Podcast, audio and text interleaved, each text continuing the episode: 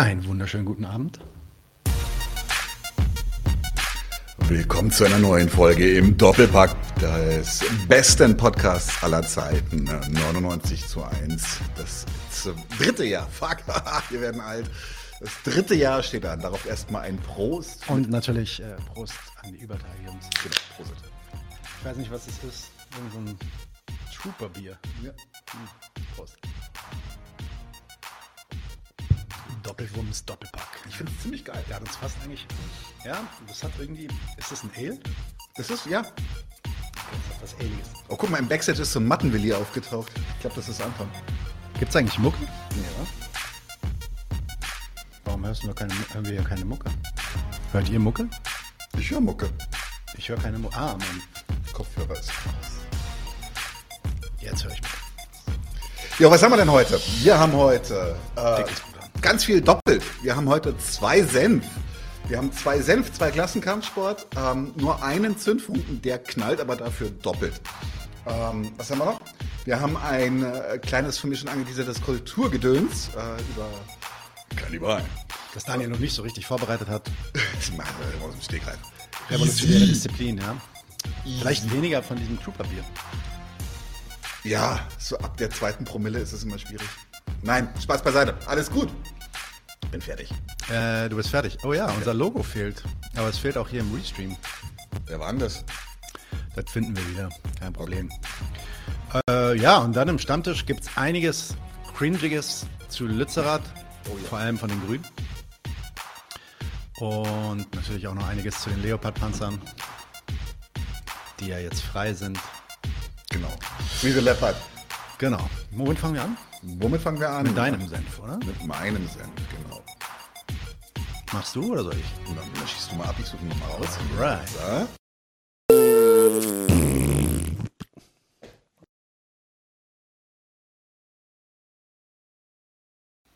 Ist ja schon wieder ein bisschen her, ne? Ihr wisst ja, wisst ja, ist ja. Ja, aber ist erste Folge im neuen Jahr. Silvester, Silvester ist, ist also, sind wildeste Dinge passiert. Ganz, ganz schlimme Dinge. Ich habe ja, ich habe ja mal Beispiele, was so Schlimmes alles passiert ist an Silvester. Ähm, wo ist es? Hier, also, also, brutal. Während mehrere hunderttausend Menschen das Ende der Teilung Berlins feierten, brach anderthalb Stunden nach Mitternacht ein Leichtmetallgerüst mit einer Videowand des DDR-Fernsehens unter der Last der Menschen zusammen. Sie waren trotz ständiger Warnungen von dort aus immer wieder auf das Brandenburger Tor geklettert. Mehr als 135 Personen wurden verletzt, noch am Abend lagen rund 50 von ihnen in den Krankenhäusern der Stadt. Außerdem wurde ein 24-jähriger Westberliner auf der Straße unter den Linden tot aufgefunden. Auch in Deutschland verlief die Silvesternacht nicht ohne Zwischenfälle. Im Berliner Bezirk Kreuzberg wurden Polizisten von 100 randalierenden Jugendlichen mit Feuerwerkskörpern, Steinen und Flaschen beworfen. In Kaiserslautern wurden bei einer Massenschlägerei zwischen Rockern und Skinheads zehn Menschen verletzt. Millionen Mark aus, etwa genauso viel wie im Vorjahr. Zu größeren Zwischenfällen kam es nur in Bremen. Bei einer dreistündigen Straßenschlacht zwischen Polizisten und rund 600 Randalierern wurden mindestens 22 Beamte leicht verletzt. Die Polizei nahm zehn Personen vorläufig In fest. deutschen Städten war Silvester wieder Anlass für Krawalle. Gegen etwa 300 Angehörige der autonomen Szene ging die Polizei hier in Bremen mit Schlagstöcken, Tränengas und Wasserwerfern vor.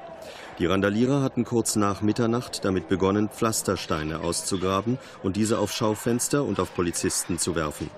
Auch mit Leuchtspurmunition wurden die Beamten beschossen. Sechs Polizisten wurden leicht verletzt, acht Randalierer im Alter zwischen 17 und 42 Jahren vorläufig festgenommen. In Eisenhüttenstadt plünderte eine Gruppe Betrunkener einen Supermarkt. Nachdem sie Türen und Scheiben eingetreten hatten, stahlen die meist Jugendlichen alkoholische Getränke und Lebensmittel aus den Ladenregalen. Die herbeigeeilten Polizisten wurden mit Steinen und Feuerwerkskörpern angegriffen, eine Telefonzelle zerstört.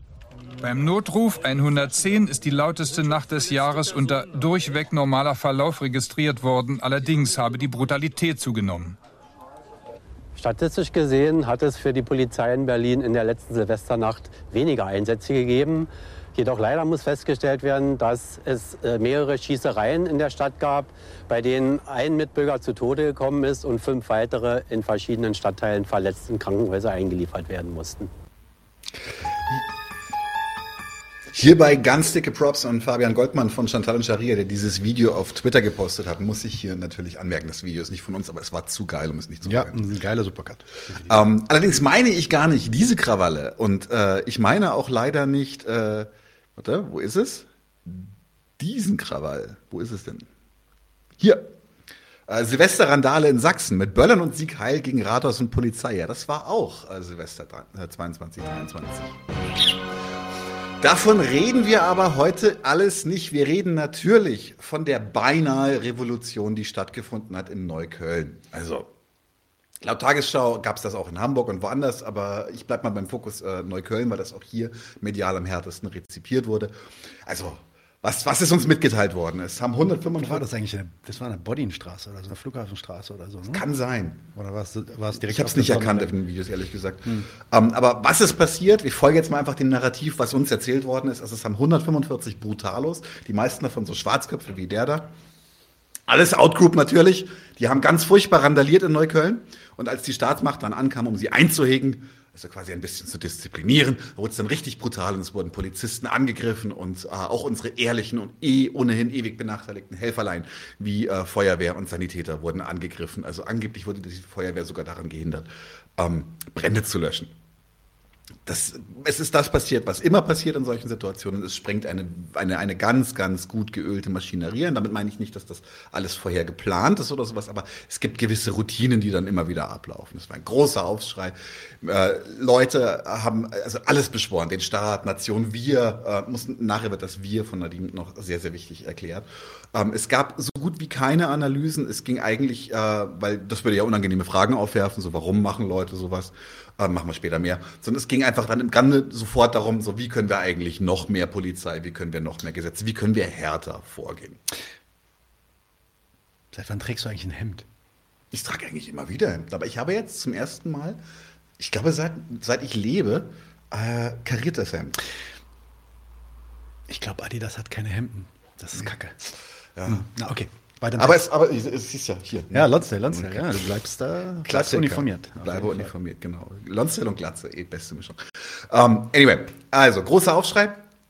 Wir, inzwischen, wir wissen inzwischen mehr über diese Ereignisse. Wir wissen auch, was stimmt und was nicht stimmt. Da komme ich nachher noch drauf zu.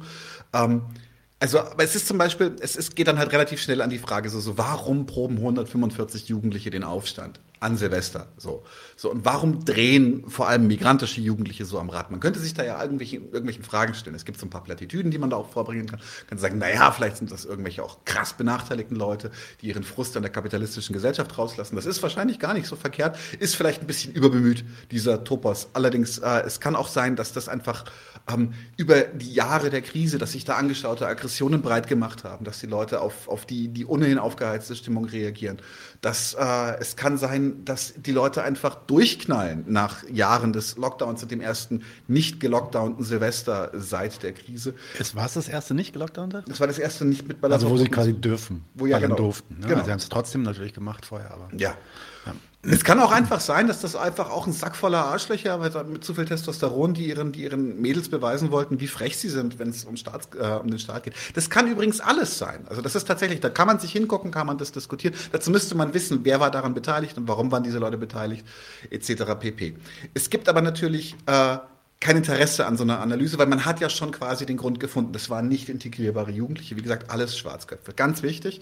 Ähm, es wurden, wurden ähm, die Bedrohungslage blieb diffus, ja, auch damit man in der Konsequenz nicht sagen muss, naja, vielleicht brauchen wir mehr soziale Programme, vielleicht haben wir ein Problem äh, mit Machismo oder sowas. Nein, es ging nur darum, wie können wir jetzt eigentlich äh, die, die frechen Ausländer wieder einhegen. Und es ist tatsächlich auch interessant, weil kaum jemand hat darüber gesprochen, dass vielleicht auch die Feuerwehr oder die Sanitäter bessere Ausbildung Also, brauchen.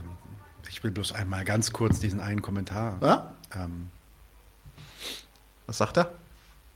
Ihr seht ziemlich gay aus. okay, I'll take it. Thanks. They don't call it pride for nothing, ne? ähm, ja. Ja, ja. Ganz, ehrlich, Bruder, nach dem fünften Bier, Loch ist Loch, ne? Too explicit for the first part of the episode. Ja, ja, ja. Until Ähm, Stammtisch, please. Es wurden tatsächlich auch äh, in einer in Analysen wurden äh, die, die, die, die Schwachmat-Mansurs dieser Welt äh, wurden bemüht, um dafür zu sorgen, dass sie uns erklären, wie unintegrierbar diese Jugendlichen sind und wie konkret hart unsere Reaktion sein muss. Und ich fand es wirklich, wirklich bitter, weil selbst Leute, die, die sich dann gesagt haben, man muss das Besondere angehen, haben dann nur gesagt, man muss einfach nur schneller reagieren. Man muss diesen Jugendlichen einfach schneller, schneller eine Ohrfeige geben, dann musst du ihnen hinterher keinen Tritt geben. Ja, das ist so ein bisschen das Narrativ gewesen. Ich in, so in der Schule schon klatschen. Genau. Ich habe so ein Interview mit so, einem, mit so, einem, Jugendrichter gesehen, der auch direkt äh, Herrn Mansur widerspricht, weil Mansur natürlich gleich, oh, die müssen alle rausgeworfen werden und unsere Züge müssen wieder rein. Das hat er nicht gesagt. Wir haben ja jetzt noch einen anderen Namen, glaube ich, für den Mansur. Schwachbad Mansur habe ich gerade schon gesagt. Ja, hast du schon gesagt? Ja, ja. ich verpasst. Tut mir leid. Ich habe immer noch an das, ihr seht ziemlich gay aus. Triggert dich, oder? Nein, überhaupt nicht. Nein, Spaß frage mich bloß, was, was und an uns ich glaube, mein, also ich, Was ich jetzt schon sagen muss, also ich verliere gerade wieder voll den Faden, was ich schon sagen muss, ist, dass seit ich den Schnauzbart habe, dass also. Mm, stimmt. Mhm. Ich war neulich wieder in Schöneberg unterwegs und ich habe da schon sehr, sehr, sehr, sehr Blicke gekriegt. Ah, stimmt. Neulendorfplatz, Mollstraße. Ja, ja. Ja. Äh, coole Läden übrigens zum Einkaufen, gibt es unter anderem äh, solche. Ja? Ah, ja. nee, ähm, das Ganze, Krasse ist natürlich, es ist alles scheinwissenschaftlich. Es wird also, wie gesagt, nicht auf Ursachen eingegangen. Äh, Nancy Faeser, laut einer Kommentatorin übrigens meine beste Freundin, ja, ja, ja, hat auch gesagt, dass wir solche. Was? Wie bitte? Warte, warte ganz kurz. Was? Dass wir solche. Beste Freundin, wer hat das Die hat irgendeinem, irgendeinem YouTube-Kommentar hat irgendjemand gesagt, oh, Daniel und seine beste Freundin Nancy Faeser oder sowas. Irgendwie ist in die Richtung, so dass wir Nancy Faeser nachplappern und sowas. Also insofern, äh, ähm, Genau. Die hat schon gesagt, solche Formen der Verrohung von Gewalt können wir nicht hinnehmen. Und ich möchte hier kurz noch ein Video einspielen, das du mir vorhin gegeben hast, was mir oh. wirklich das Kraut ausschüttet, wie die Reaktionen. Der Fotzenfritz. Sagt man nicht. Ich weiß. Wer war das? Ich, ich, also meine Lippen haben sich nicht bewegt. Also ich, genau. Das kam aus dem Off. Hm. Das hier ist unser, unser Kameramann. Sind sehr bereit, sich hier auch in Deutschland soweit es geht, zu integrieren, solange sie hier sind. Genießt es. Wir sprechen hier über eine völlig andere Gruppe. Wir sprechen hier über Leute, die eigentlich in Deutschland nichts zu suchen haben, die wir hier seit längerer Zeit dulden, die wir nicht zurückschieben, die wir nicht abschieben und bei denen wir uns dann darüber wundern, dass es hier solche Exzesse gibt. Und das fängt ja nicht mit Berlin und Neukölln an. Sprechen Sie mal mit Lehrerinnen und Lehrern in den Grundschulen, was die jeden Tag erleben, auch an verbaler Gewalt und dann wollen sie diese Kinder zur Ordnung rufen. Und die Folge ist, dass die Väter in den Schulen erscheinen und sich das verbitten, insbesondere wenn es sich um Lehrerinnen handelt, dass sie ihre Söhne, die kleinen Paschas, da mal etwas äh, zurechtweisen. Da fängt es an. Und wenn wir nicht in der Lage sind, diesen Lehrerinnen und Lehrern, ich nenne die Lehrerinnen zuerst, weil denen überhaupt kein Respekt entgegengebracht wird, nicht in der Lage sind, denen zu helfen, dass sie sich gegen diese Phänomene zur Wehr setzen, dann sind es in der Schule die Achtjährigen und da draußen auf der Straße in wenigen Jahren die 15-Jährigen. Da liegt doch das Problem. Wir wehren uns zu spät gegen diese Phänomene, die wir hier auf der Straße gesehen haben. Und das sind eben überwiegend Jugendliche aus dem arabischen Raum, die sich nicht bereit sind, hier in Deutschland an die Regeln zu halten, die Spaß daran haben, diesen Staat herauszufordern. Und da bin ich auch nicht bereit zu akzeptieren, zu sagen, ja, die haben eine schwere Kindheit und die ja, haben es hier schwer. Oder? Reicht gerade, ja. Nee, also, ähm, Anton, hast du die ganze Zeit immer unser Mikro wieder angemacht? Nee, das war ich. Okay, okay. okay. Ich mal reinreden wollte, damit mhm. äh, wir noch keinen, äh, keinen weiteren Strike vom ZDF kriegen. Die haben ja. hier schon auf dem Kika. Jo, also ihr merkt, es ist einfach alles. Äh, jeder kann sich auf diesem Thema produzieren. Äh, Dolores Umbridge, äh, und manche Leute kennen sie auch unter dem Namen Giffey. Lässt, genau. Davon, davon habe ich noch keinen Sound, den muss ich mir holen, diesen Peitschen-Sound. Ähm, lässt sogar einen Jugendgewaltgipfel einrufen, äh, einberufen. Und es ist natürlich auch einfach alles viel zu praktisch. Ich meine, die SPD kann sich jetzt natürlich gerieren, kurz vor dem Wahlkampf einer völlig verschissenen Neuwahl. Und sind wir auch an dem Punkt angekommen, warum, warum eigentlich alle auf die harte Linie aufspringen und auf die Eskalation. Und da gibt es mehrere Gründe. Es zum Beispiel, die Polizei kann sich natürlich, und das kennen wir ja auch, die Polizei kann sich echauffieren, einfach um die eigene Notwendigkeit wieder in den Fokus zu rücken. Ohne uns wäre hier noch ganz anders, ja.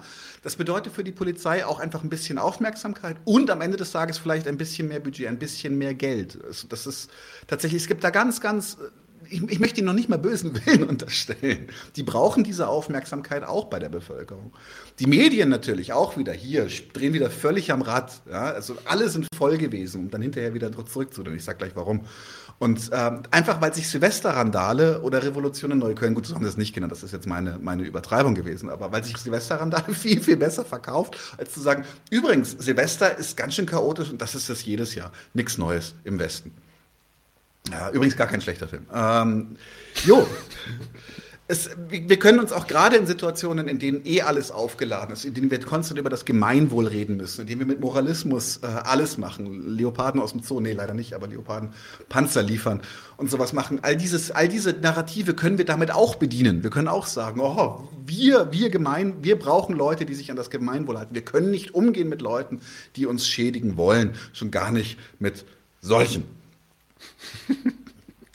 Das war jetzt der dritte Hinweis darauf, dass ich äh, dunklere Haare habe als du. Dass, dass ich überhaupt Haare habe. Wollte gerade sagen, also suchst dir aus, ne? ob Let's du dunklere go. Haare hast. Das bleibt das Mysterium. Nein. Ähm, ich wünschte, ich könnte jetzt ein bisschen aufhören und schon mal zu einem Punkt kommen. Es geht aber leider noch weiter. Und zwar ist am 8. Januar also nachdem die gesamte rassistische, repressive, staatsaffirmierende Maschinerie schon gelaufen ist. Das war schon wieder so am Auseppen. War schon so am Auseppen, ja. wird klar, er war es gar nicht. es waren nicht 145 grässliche Schwarzköpfe, sondern es waren gerade mal 38, also über 100 weniger, die verhaftet wurden. Und davon waren zwei Drittel äh, Kartoffeln, so wie ich. Ne? Seht ihr hier, rund Kartoffel. Ähm, und Natürlich die Polizei gleich als allererstes, hey, sorry, sorry, ist uns ein Fehler unterlaufen, XOXO. So, so, so krass viel Sorry kam da gar nicht. nein, nein, das war ja auch ein Scherz. Du hast jetzt grade, bist jetzt gerade in meine Paar. Oh, Entschuldige. Du bist in meinen Scherz heute, heute sind wir nicht im Sync, aber da, wir sind ja auch, also. Ja. Doppelpack. Ist okay, ist okay. Gay. Ja, genau. Und das Interessante ist, es ändert sich an der, an der weiteren, ja, ganz kurz. Gib mir deine Hand, Schatz. Achso.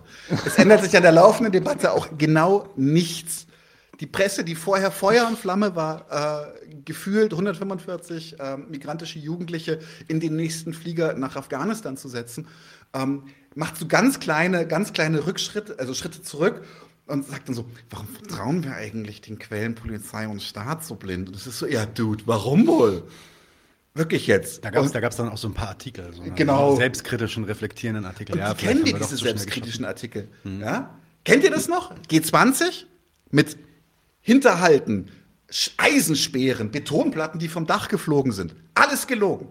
Ja, im, im, im Kleinen vermischten dann zurückgenommen, auch medial in der Presse. Oder ähm, äh, jetzt doch wieder die autonome Szene. Nein, Spaß beiseite, aber Friedel 54 als die geräumt wurde, hat die Polizei äh, die Meldung rausgegeben, dass der Eingangstürknauf der Friedel 54 unter Strom gesetzt wurde, um einen Polizisten zu, zu fratzen. Ja? Das wäre ein krasser Joker-Move gewesen. Ja, das wäre ein krasser Joker-Move also. gewesen. Es hätte, es hätte dann einfach gegrilltes Schweinchen gegeben. das war aber auch gelogen. Und das mussten sie auch hinterher zurücknehmen. Und das Interessante ist, ist dass diese, also wenn, wenn diese Lügen und Unwahrheiten aber erstmal kursieren, ist der Diskurs bereits gesetzt. Und das Problem ist, ist, dass ich darauf keine besonders befriedigende Antwort habe. Ich könnte mich jetzt lange hinstellen, könnte sagen, so, so, so Gründe.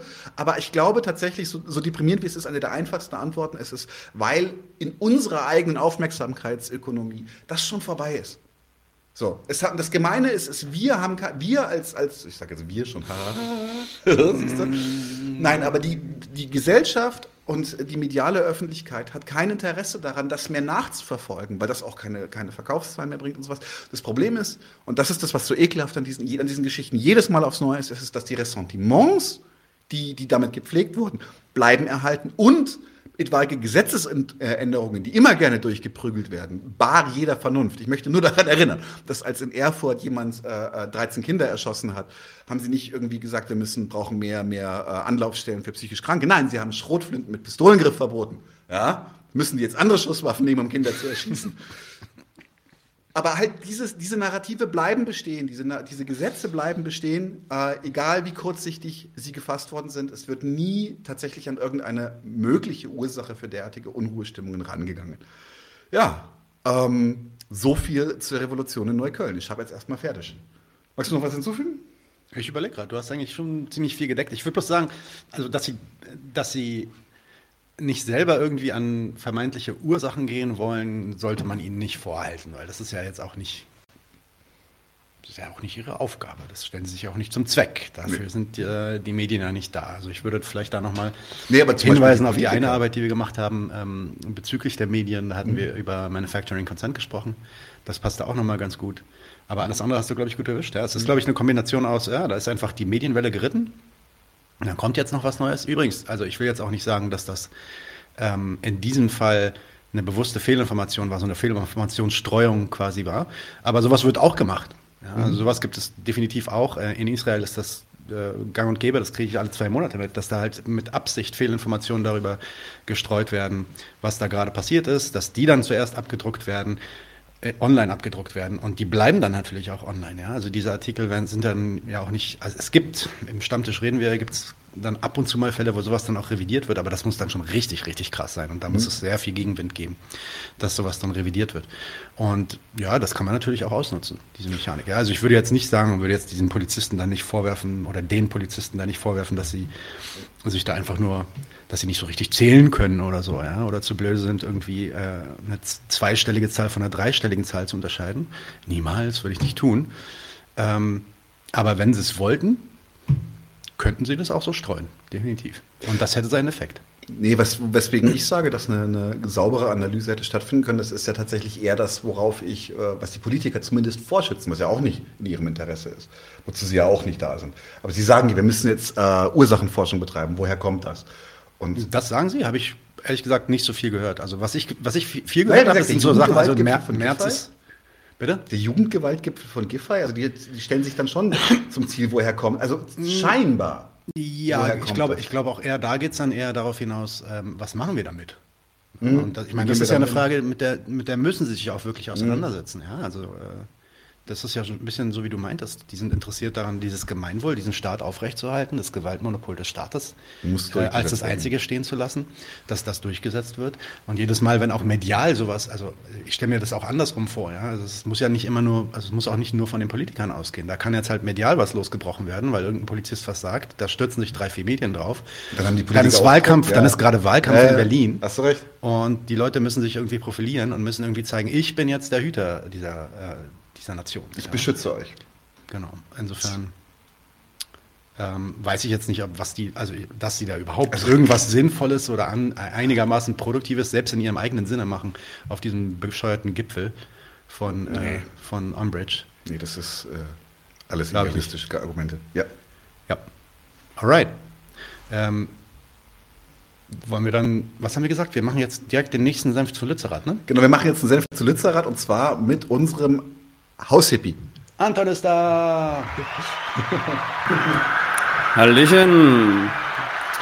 Grüße dich, wie geht's dir? Ja, ganz gut. Hier. Anton, deine Lautsprecher sind ein bisschen laut. Hast du Kopf Kopfhörer? Ähm, ich kann mich ein bisschen runterdrehen. Warte. Hallo, hallo?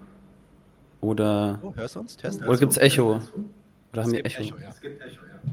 Ah, shit. Dann lassen wir einfach ähm, dich reden und halten den Mund. Hast du Kopfhörer? Nee. Gerade nicht bereit. Ich kann sie kurz suchen. Oder ich mach, wir machen einfach vielleicht wir Echo Unterdrückung. Wir sind ruhig. Okay, dann machen wir. Du kannst in den ein, eine Sache können wir noch probieren. Du kannst in den Einstellungen von Restream kannst du ähm, die Echo-Unterdrückung anmachen. Ja. Echo kannst du mal.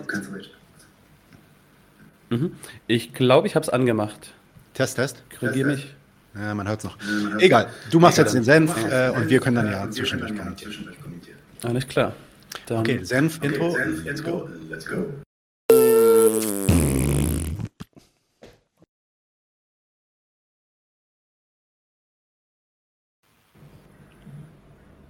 So, wir haben es alle mitbekommen. Äh, Lützerath wurde geräumt und ich werde ein bisschen über ja, diesen ganzen Prozess, über die Klimagerechtigkeitsbewegung und die Thematik der Polizeigewalt mit euch sprechen.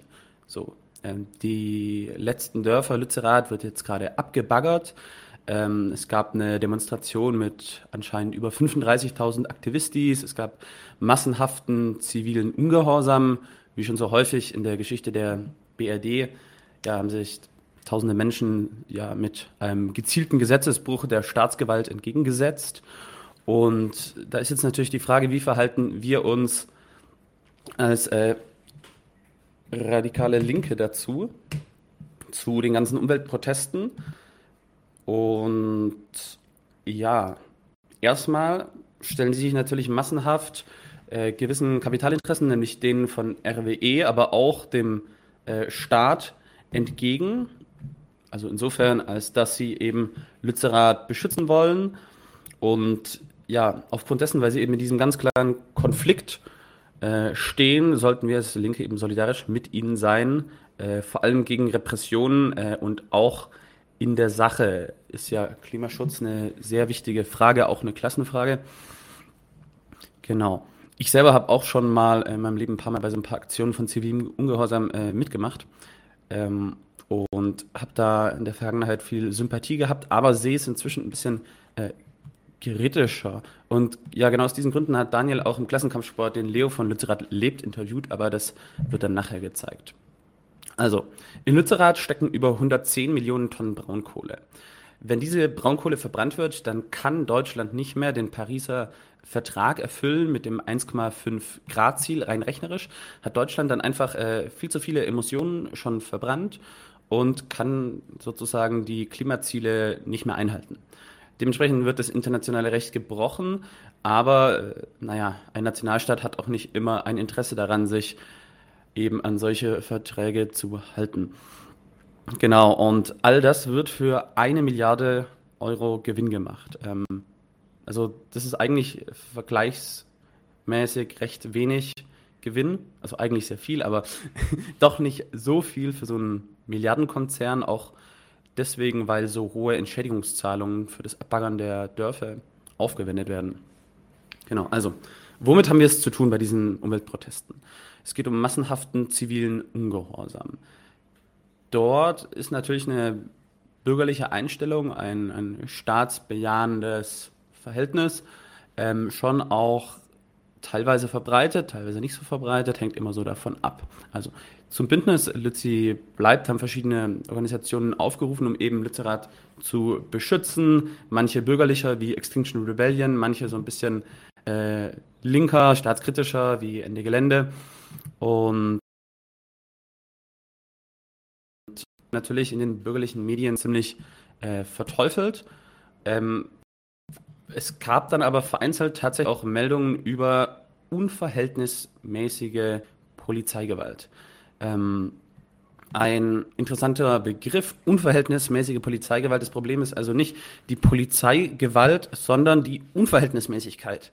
Und da kann man sich so ein bisschen dran aufhängen, weil wenn man sagt, äh, dass es eine verhältnisgemäße Polizeigewalt gibt, ja, dann heißt das im Umkehrschluss ja auch, äh, ja, also wenn die, diese Polizeigewalt unverhältnismäßig ist mit hunderten Verletzten, Knöchenbrüchen, äh, viel Pfefferspray und äh, Gehirnerschütterungen und so weiter, äh, dann gibt es ja auch eine verhältnisgemäße Polizeigewalt. Und ja, das ist so ein bisschen die Frage. Was ist denn der Sinn der Polizei? Aber zunächst noch ein bisschen mehr zu Lützerath. Wer sind denn diese Klimaterroristen?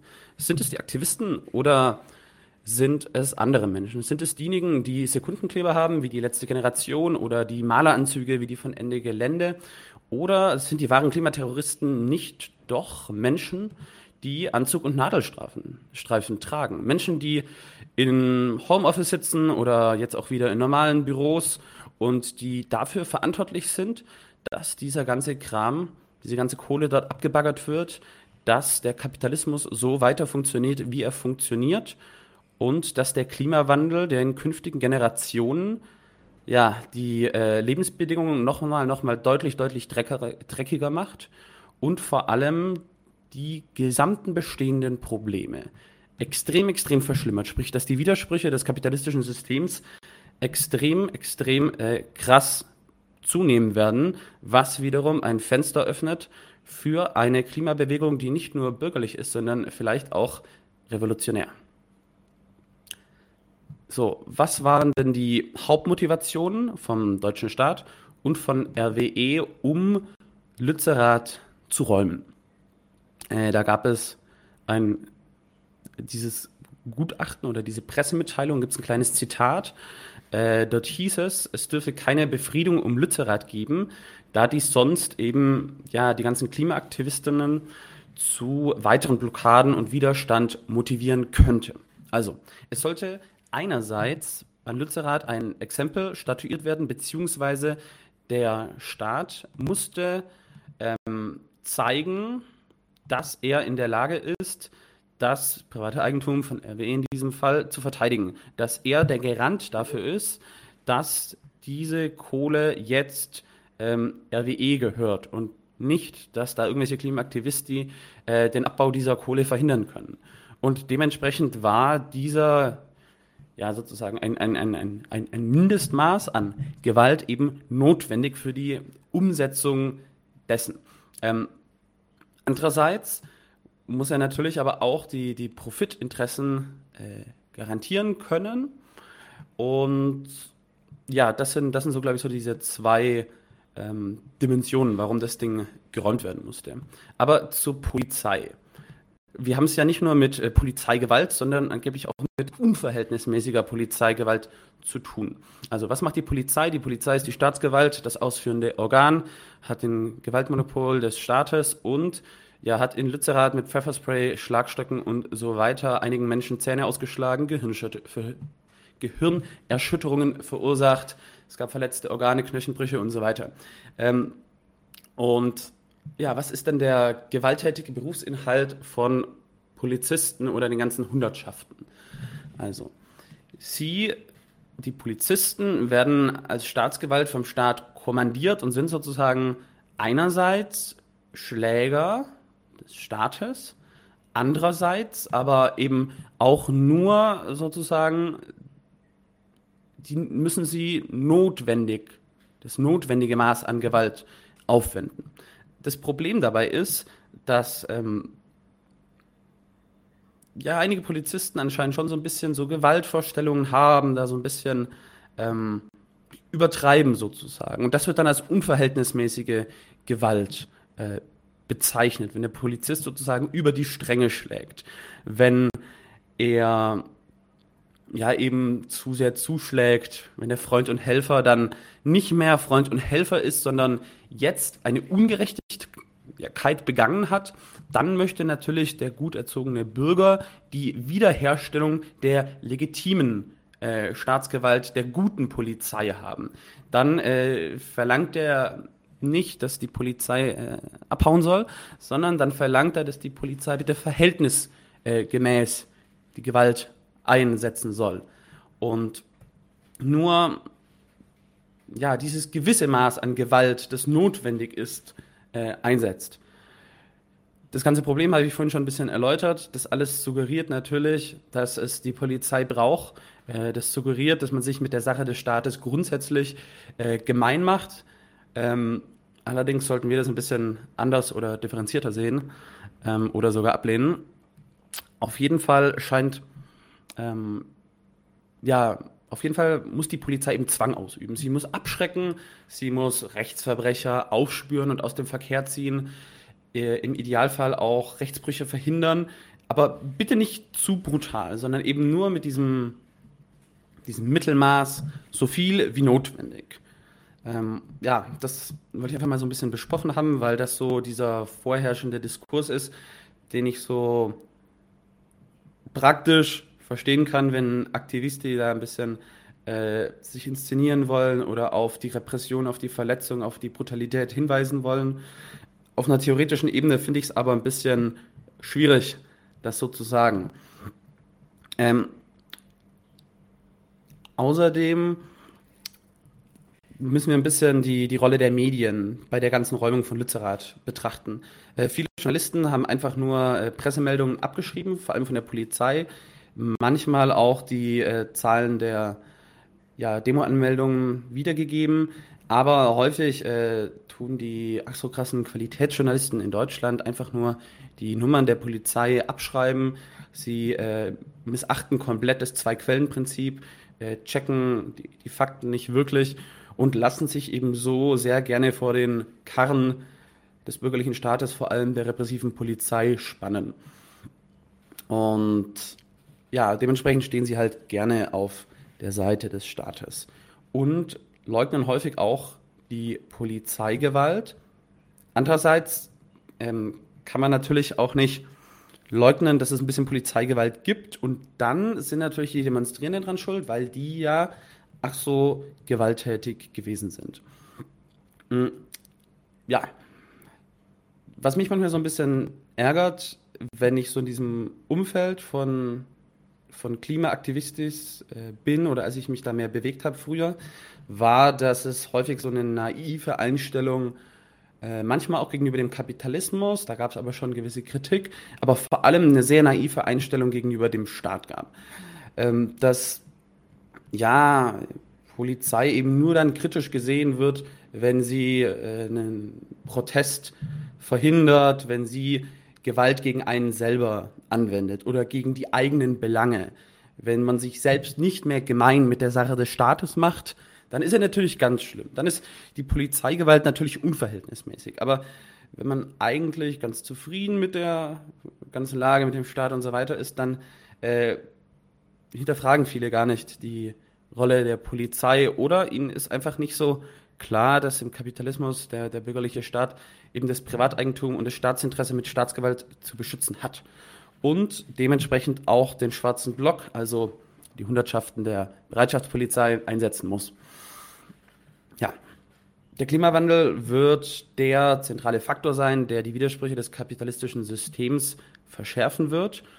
Ja, und dementsprechend wird es früher oder später zu immer ja, schlimmeren sozialen äh, Geschehnissen kommen und es werden sich auch Leute dagegen wehren, gegen dieses System. Äh, die Frage ist, ob eine Klimabewegung in den Industriestaaten in der Lage ist, äh, sich mit den Verdammten dieser Erde, gerade auch diese armen Menschen aus dem globalen Süden, wirklich äh, solidarisch zu verhalten und dort eine kritische Solidarität zu leisten. Ich persönlich glaube, dass das dass die ganze Thematik nicht einfach mit zivilem Ungehorsam zu regeln ist, sondern dass es da ja, äh, andere Sachen braucht. Und es ist sicherlich auch kein Zufall, dass in der Literatur jetzt gerade die apokalyptische Literatur äh, so die letzten ein, zwei Jahrzehnte immer mehr im Aufschwung war. Der Klimawandel kommt auf uns zu und wird aber ja, über eine ganz, ganz lange Zeit hilang, bis wir, bis wir sterben, wahrscheinlich ein Riesenproblem sein. Und dementsprechend sollten wir uns keine Illusionen darüber machen, wie die bürgerliche Politik im Kapitalismus funktioniert, wie der Staat funktioniert und ja, wie man das System ändern kann. Wahrscheinlich wird das System einen ändern, wenn man da mitmacht. Genau. Das war der Senf. Habt ihr euren Senf dazu noch? Very, very nice. Nein, ich bin tatsächlich sehr angetan. Äh, ich, du hast einen neuen Spitznamen, du bist der GSP an. Nein. Nein, Spaß beiseite. Nein, aber cool. Ähm, cool. Ähm, schöne Inhalte. Echo, schöne Echo, Inhalte. Echo, Echo, Echo, Echo. Genau, sorry. Ähm, Kopfhörer sind Pflicht ab jetzt. Ähm, Programmpflicht. Nee, äh, cool, cool, coole, äh, coole Zusammenfassung. Fand ich sehr gut. Fand ich auch nochmal gut, dass du abgerissen hast. Ähm, was ist die Polizei eigentlich? Was ist eigentlich ihr, ihr Zweck? Ähm, und warum sollte man da nicht nach Verhältnismäßigkeit rufen? Ähm, spannend. Könnte man auf jeden Fall auch noch tief, viel tiefer mit reinsteigen und hat mir auch eine Idee gegeben, da vielleicht mal wirklich was Gesondertes drüber zu machen. Über die Geschichte der Polizei haben wir ja mit Lea schon was gemacht. Und da kommt eventuell auch noch was hinzu.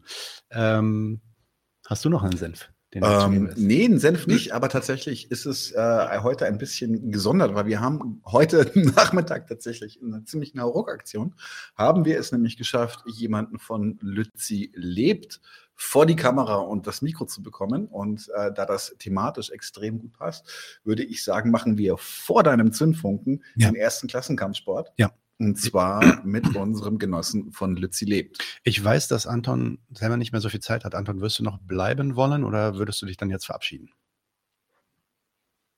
Jetzt kannst du dich unmuten. Das hört ihn keiner. Genau, ich würde mich, ich würd mich leider verabschieden, äh, weil ich habe Grams zu tun. Aber ich werde ein bisschen noch nebenher zuschauen können. Sehr cool. Sehr cool. Genau. Und in einigen, Also dann. Echo. In einigen Wochen, oh nee, ja, noch ein paar Wochen ist Anton auch wieder zurück in unserem Deutschland. Ähm, Und dann seht ihr ihn vielleicht auch mal hier im Studio irgendwann. Daumen gedrückt. Ich habe noch Okay, eine, Anton, lass die gut eine gehen. Frage. Ach so, eine Frage. Okay. Ja, eine Frage. Und zwar hinter dir ist eine Gitarrenkopfplatte zu sehen. Ja? Halt die mal in die Kamera. Was ist denn das für eine? Welche die? Oh, eine Telecaster und eine Stratocaster. Nicht schlecht. Ist nicht meine, ist nicht meine. Ah, okay. Wäre nice, gell? So cool ist er dann doch nicht, trotz, lang, trotz langem Haar. Aber es war Ich habe mal ein bisschen versucht, ein bisschen Gitarre zu lernen hier. Alright. Dann gehabt dich wohl, Anton, war super cool. Ähm, sehr schön und auch geil, dass du, dass du trotz äh, engen Zeitplans äh, den selbst gemacht hast. Also danke. Vielmals. Danke euch.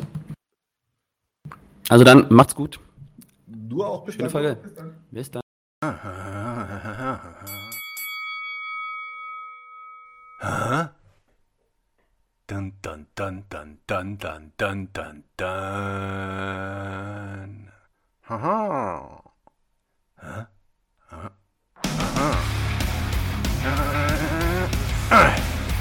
Klassenkampf.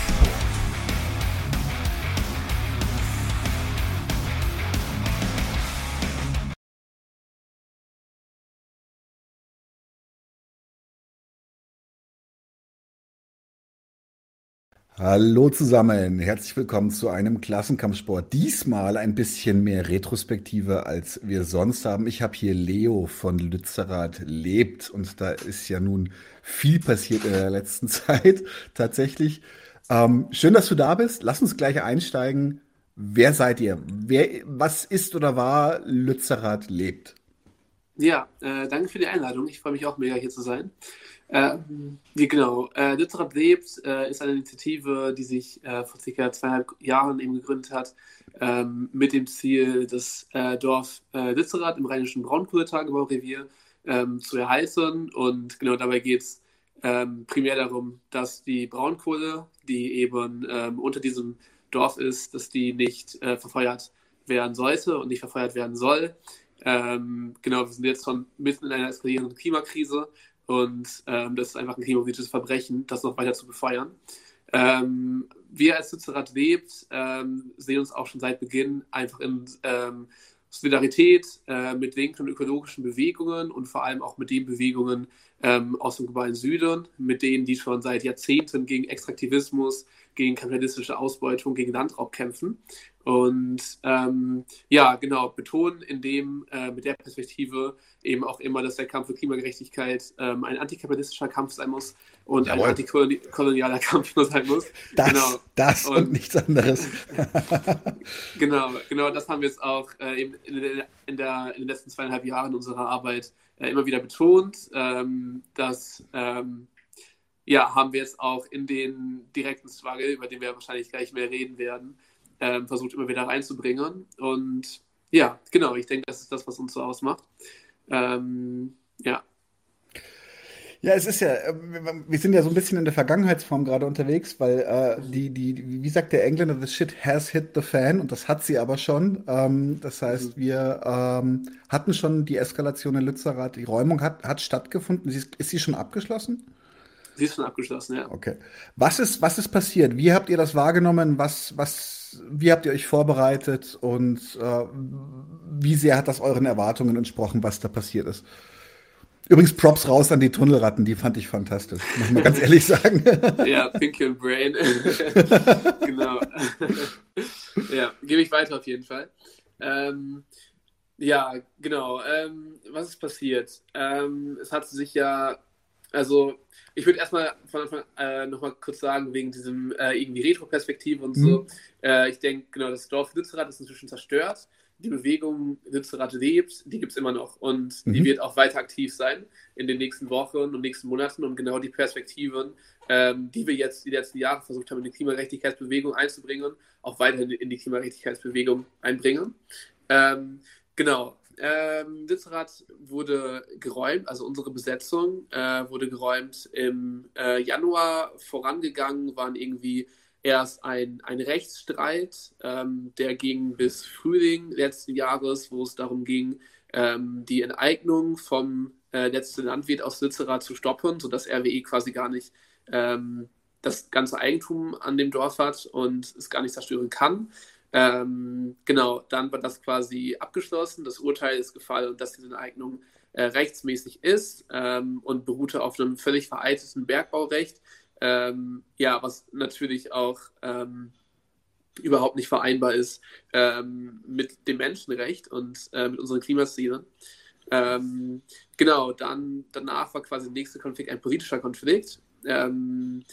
Genau, es gab Debatten um Lützerath. Ähm, die fünf anderen Dörfer, die quasi noch hinter Lützerath waren, die wurden dann gerettet durch unseren Protest. Ähm, Im Oktober kam allerdings ähm, von Habeck und Neubauer äh, zusammen mit RWE-Chef die Ansage, Lützerath soll äh, geräumt werden und die Kohle soll, soll verfeuert werden als Argumentation wurde primär verwendet Energiesicherheit. Ähm, wir dürfen kein Gas mehr an, äh, von, Lützerath, äh, von Russland bekommen.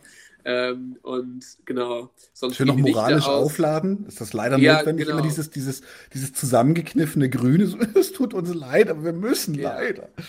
Ja, voll, voll. Und dann halt, wurden halt auch echt noch solche Sachen gesagt, wie so, ja, sonst gehen in diesem Winter die Lichter aus hier was totaler, also was schon allein da nicht Bullshit ist, dass die Kohle, die wir jetzt, äh, die in Lützerath abgegraben wird, frühestens in drei bis vier Jahren verfeuert werden kann. Ja. Ähm, äh, Gab es noch diverse Studien, die gesagt haben, wir brauchen diese Kohle für die Energiesicherheit nicht. Wenn man noch eine systemkritische Perspektive ähm, noch an den Tag legt, ist es natürlich umso absurder, denn dann, dann müsste man sagen, selbst wenn wir in, äh, selbst wenn wir das Problem hätten, dass wir gerade irgendwie Mangel an Energie haben in der Weise, ähm, in der wir gerade produ äh, produzieren, ähm, reduzieren wir eben die Produktion von, von Luxusgütern, ähm, weil das weniger essentiell ist, wie unsere Lebensgrundlagen langfristig zu erhalten. Aber das ist natürlich in der kapitalistischen äh, Logik überhaupt nicht vorhanden. Und genau, das heißt, wir waren sowohl, aber halt auch sogar realpolitisch ähm, war es noch möglich, äh, die Kohle im Boden zu halten. Ähm, aber wie es im Kapitalismus und im derzeitigen Herrschaftssystem so üblich ist, wurde sich am Ende für die Profite von RWE entschieden. Ähm, genau, und das heißt, dann wurde die Räumung vorbereitet. Ähm, Anfang Januar kam man auch die Räumung. Ähm, ich denke, also vor allem, ich denke, die Klimagerechtigkeitsbewegung hat noch ziemlich viel Hoffnung damit, mhm. ähm, dass man diesen politischen Streit quasi gewinnt und genug Druck aufbauen kann. Äh, in Lützerath selbst, wo halt sehr viel kritische Perspektive von Kapital und von Staat allgemein herrscht, ähm, waren, haben sich Menschen schon irgendwie seit Sommer darauf vorbereitet, ähm, dass sie, oder sogar noch länger, dass sie geräumt werden würden. Und das heißt, da war es äh, keine so große Überraschung, auch wenn man natürlich noch die Hoffnung hatte, ähm, dass man genau noch genug Druck aufbauen kann, äh, um es zu verhindern. Ähm, ja.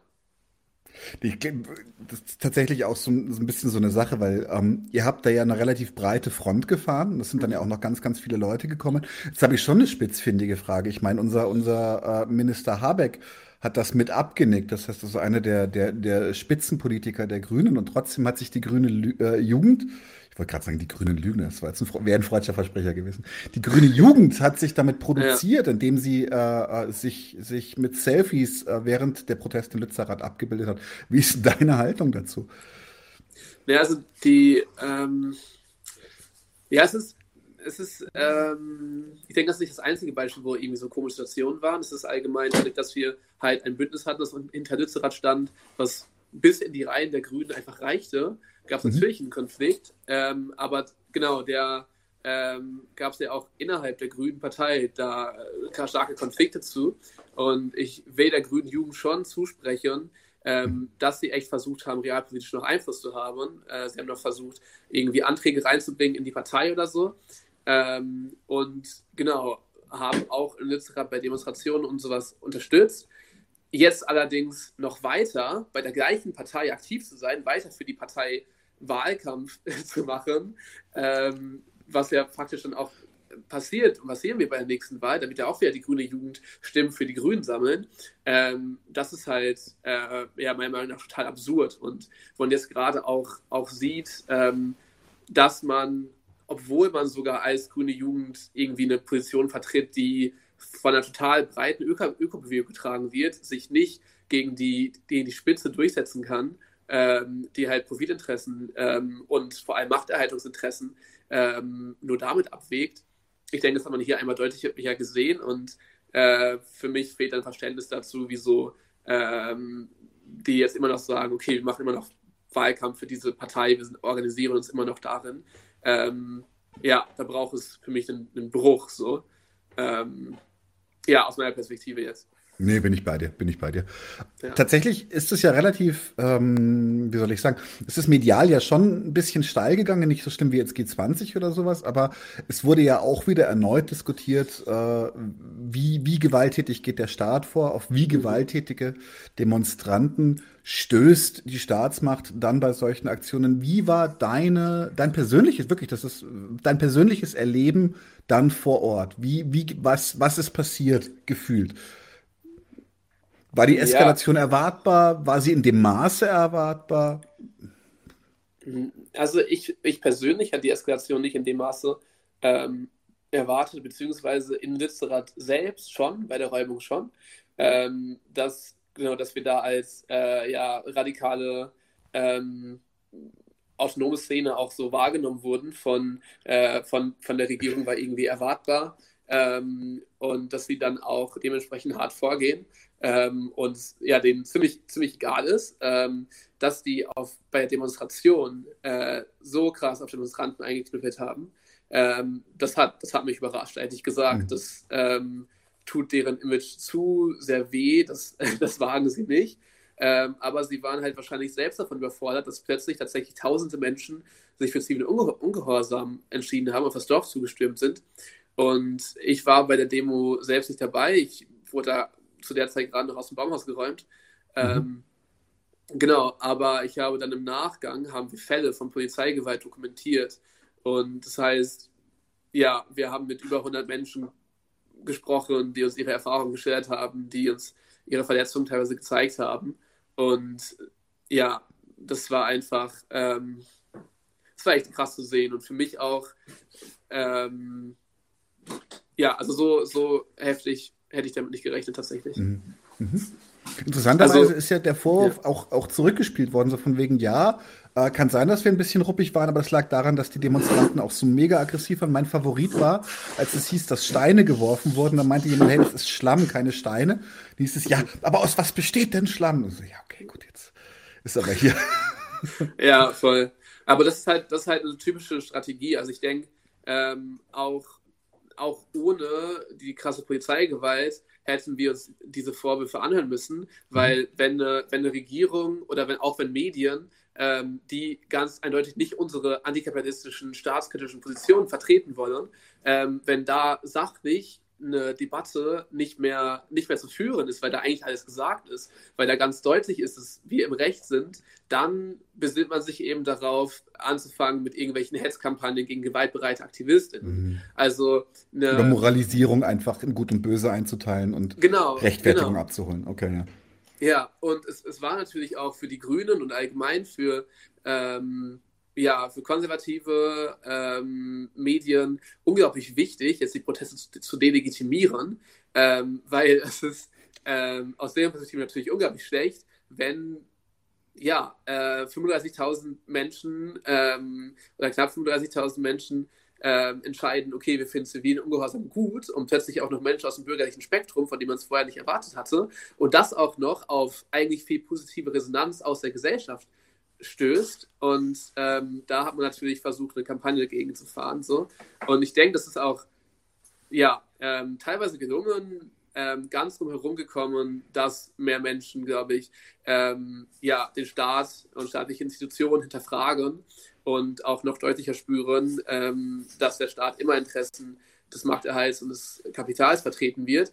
Ich denke, da haben wir auf jeden Fall trotzdem einiges geschafft. Äh, das konnten sie, glaube ich, nicht ganz aufhalten.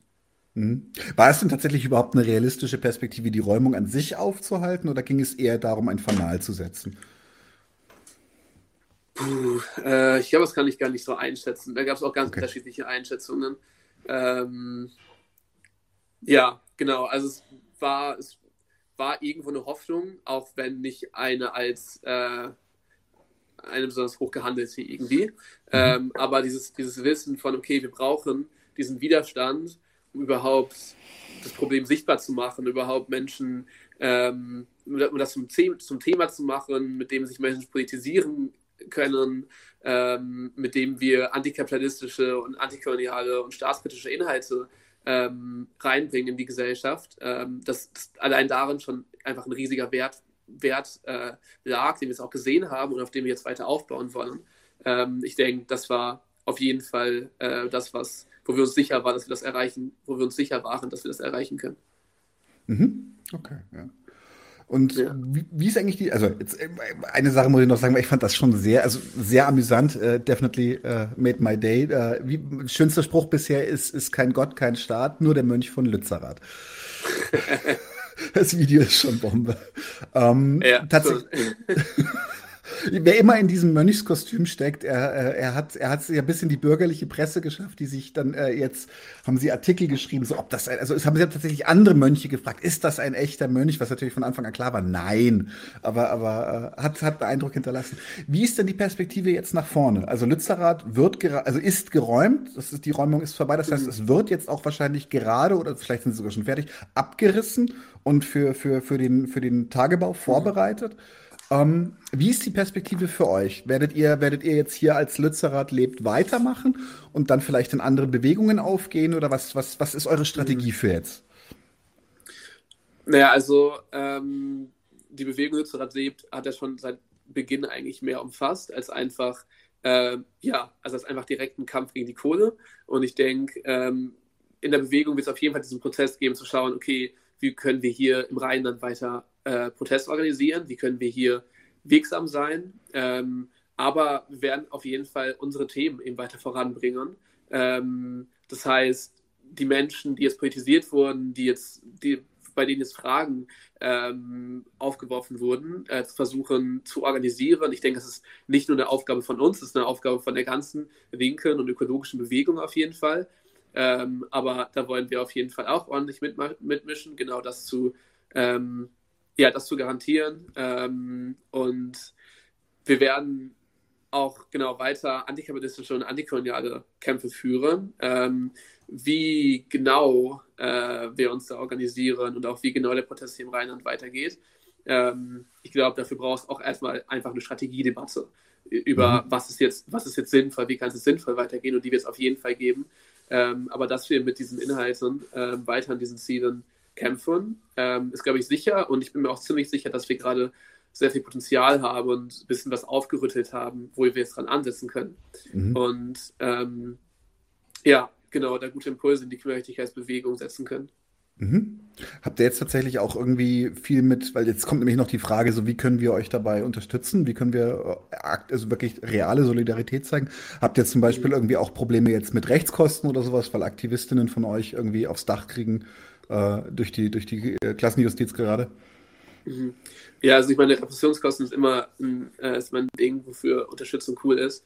Ähm, ich denke, was ich mir vor allem gerade von anderen ähm, ja, linken Strukturen, Bewegungen wünsche, äh, ist, dass sie eben auch diesen Strategieprozess mitmachen von mhm. was braucht es gerade für eine antikapitalistische Klimagerechtigkeitsbewegung ähm, mhm. Und wie schaffen wir es, mit Menschen zu organisieren? Ich denke, da sind wir an einem Punkt, wo wir gemerkt haben, was das Potenzial ist, aber auch gemerkt haben, dass wir noch deutlich mehr werden müssen und uns noch besser organisieren müssen.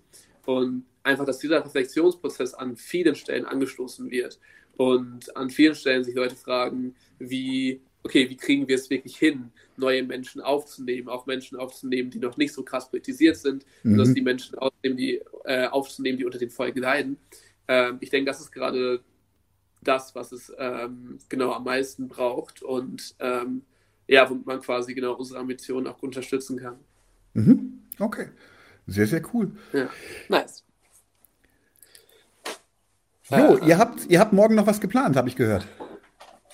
Genau, morgen ist ein dezentraler Aktionstag ähm, aus der Klimagerechtigkeitsbewegung und linken Bewegungen, ähm, genau, zum Thema eben Klimagerechtigkeit.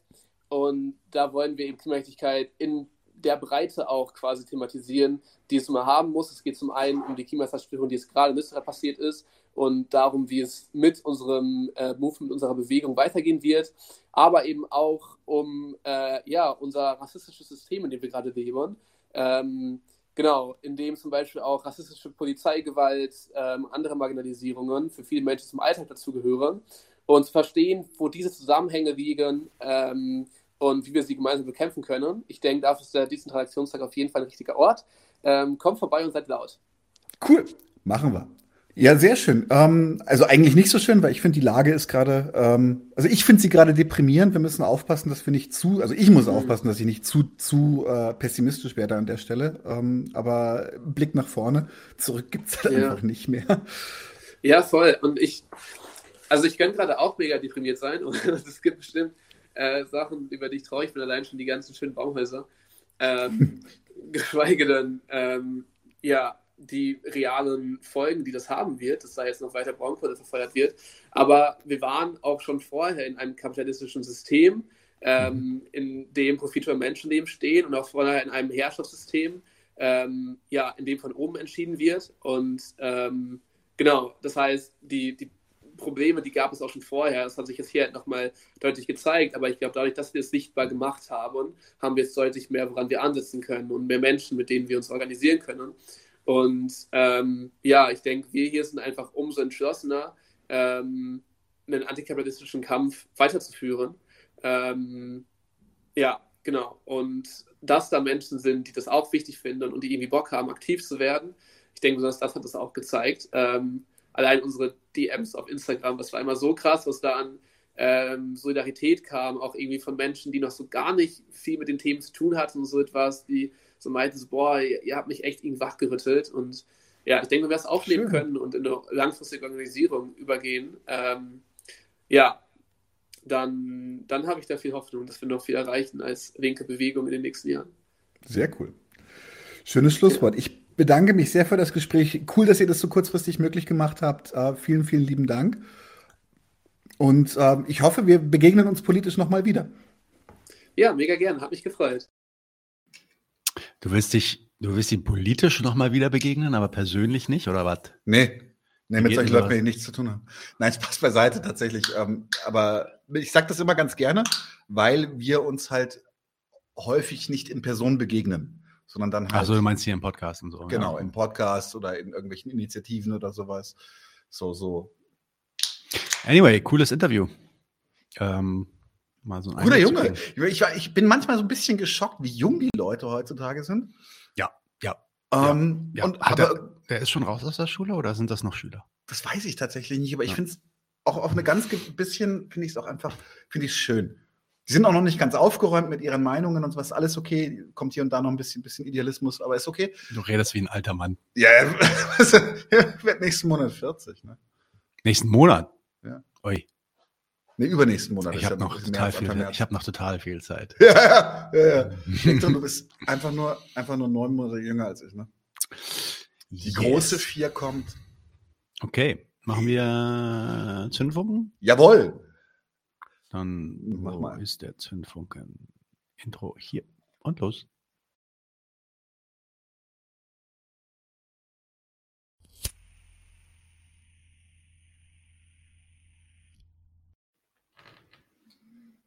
Also jetzt kurze, kurz die, die Anarchisten, die zuhören, der Ohrenspitz, der Marxist verzählt gleich was ganz Wichtiges.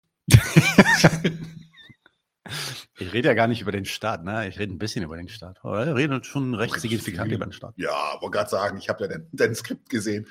Ja. Also, Also es geht ja, es geht ja heute, heute wollte ich mal zum Nationalismus sprechen und ein bisschen äh, was erzählen. Vielleicht mal ganz kurz zu dem Hintergrund. Ich habe so einen Tweet von Volodymyr Ischenko, ich hoffe, ich habe das richtig ausgesprochen, ähm, gesehen. Das ist so im November gewesen, glaube ich. Volodymyr ist ja ein ziemlich cooler Typ, der schreibt auch für äh, viele Magazine wie äh, Jacobin, auch hier in Deutschland hat er was geschrieben, aber auch im englischen Jacobin, New Left Review. Ähm, ziemlich coole Analysen bezüglich des Kriegs in der Ukraine natürlich auch. Der ist natürlich seitdem auch sehr, sehr gefragt, hat sich auch schon 2014, nach 2014 intensiv mit der Ukraine und den politischen Bewegungen in der Ukraine auseinandergesetzt. Er ist natürlich äh, Ukrainer auch. Äh, das ist ein bisschen der Hintergrund auch für, de, für das, was ich dann gleich erzählen werde. Er ist hier tatsächlich an der FU Berlin.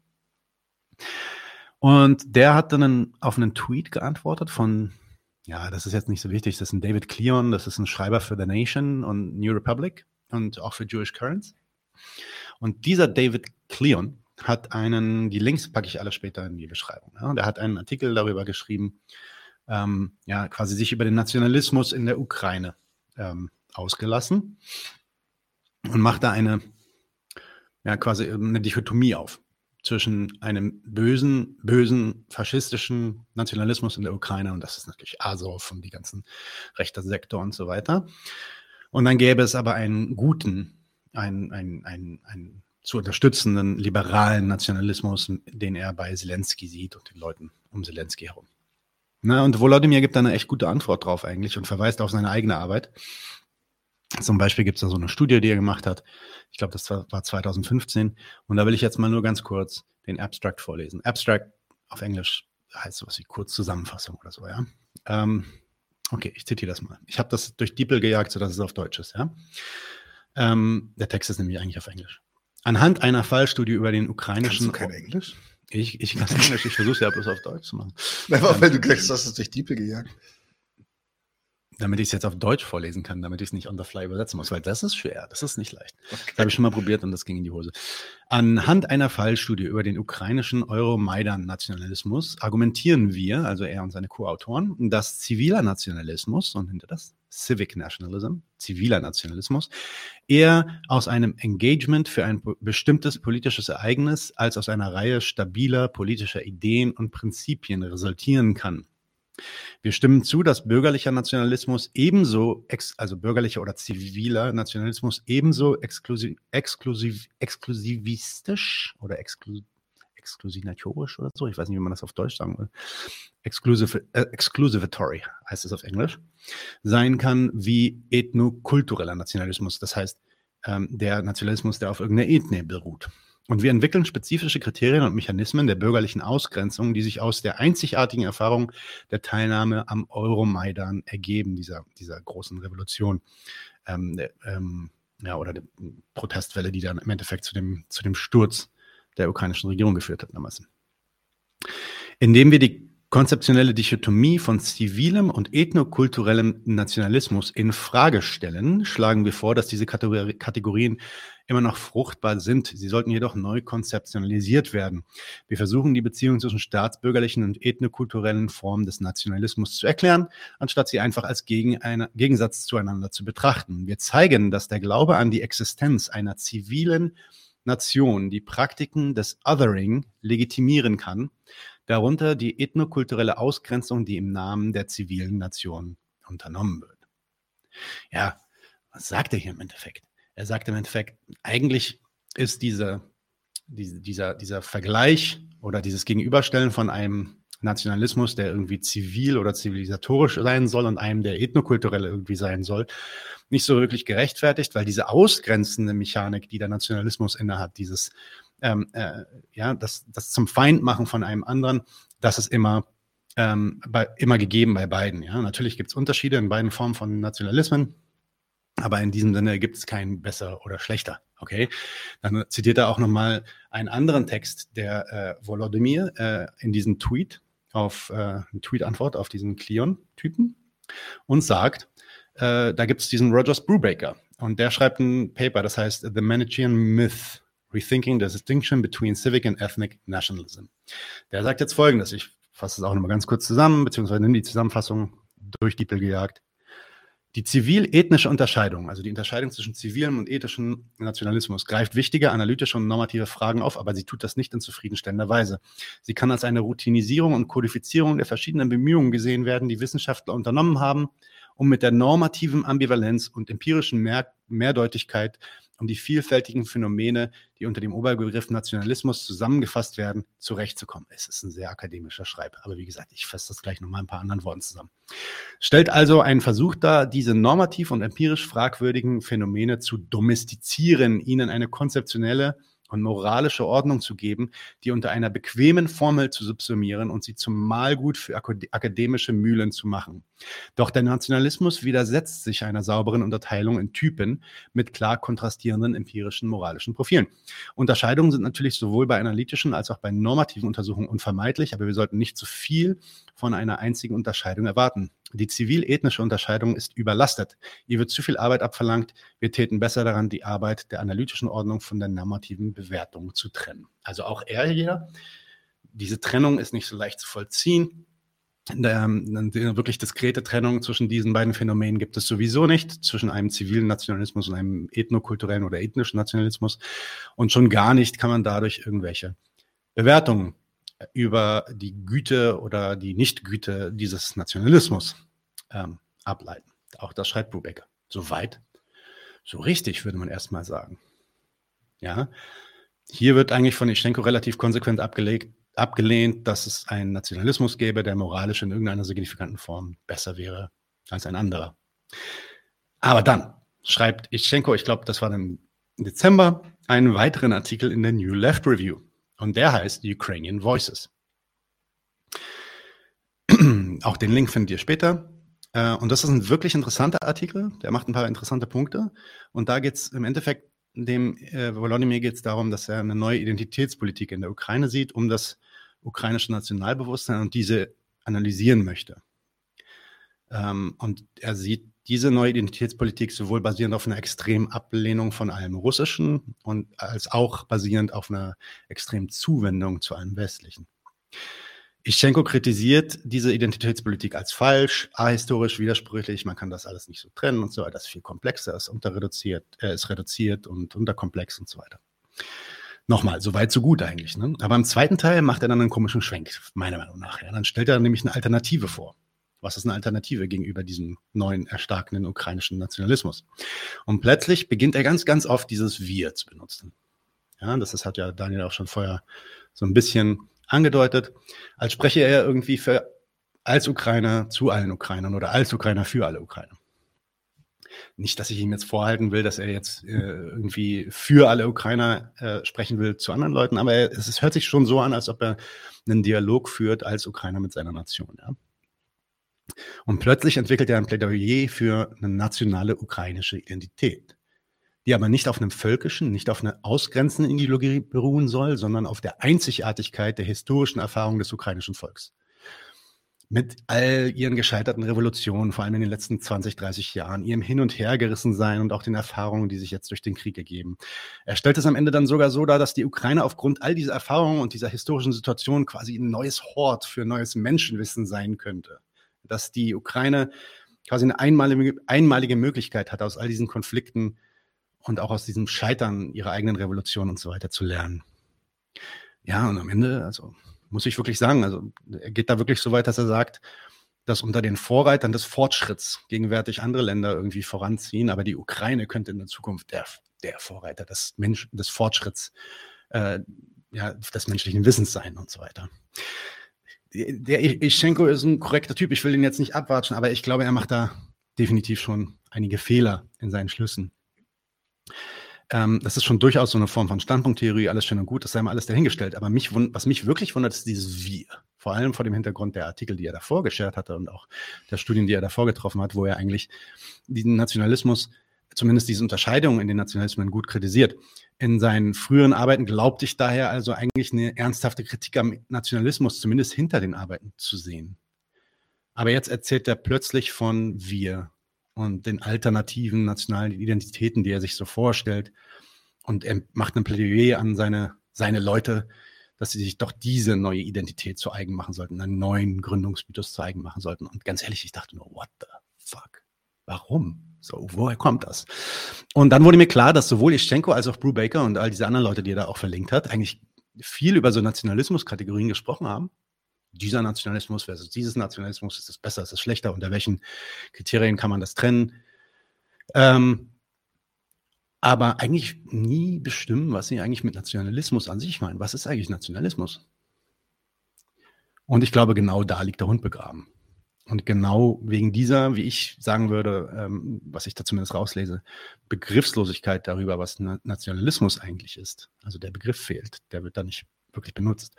Kann man sich dann überhaupt erst Gedanken machen, überhaupt erst anfangen, sich Gedanken darüber zu machen, gibt es einen guten und gibt es einen schlechten Nationalismus? Auf diese Idee kommt man überhaupt nur dann, wenn man da noch keinen richtigen Begriff hat. Ähm, und das will ich so ein bisschen heute abreißen.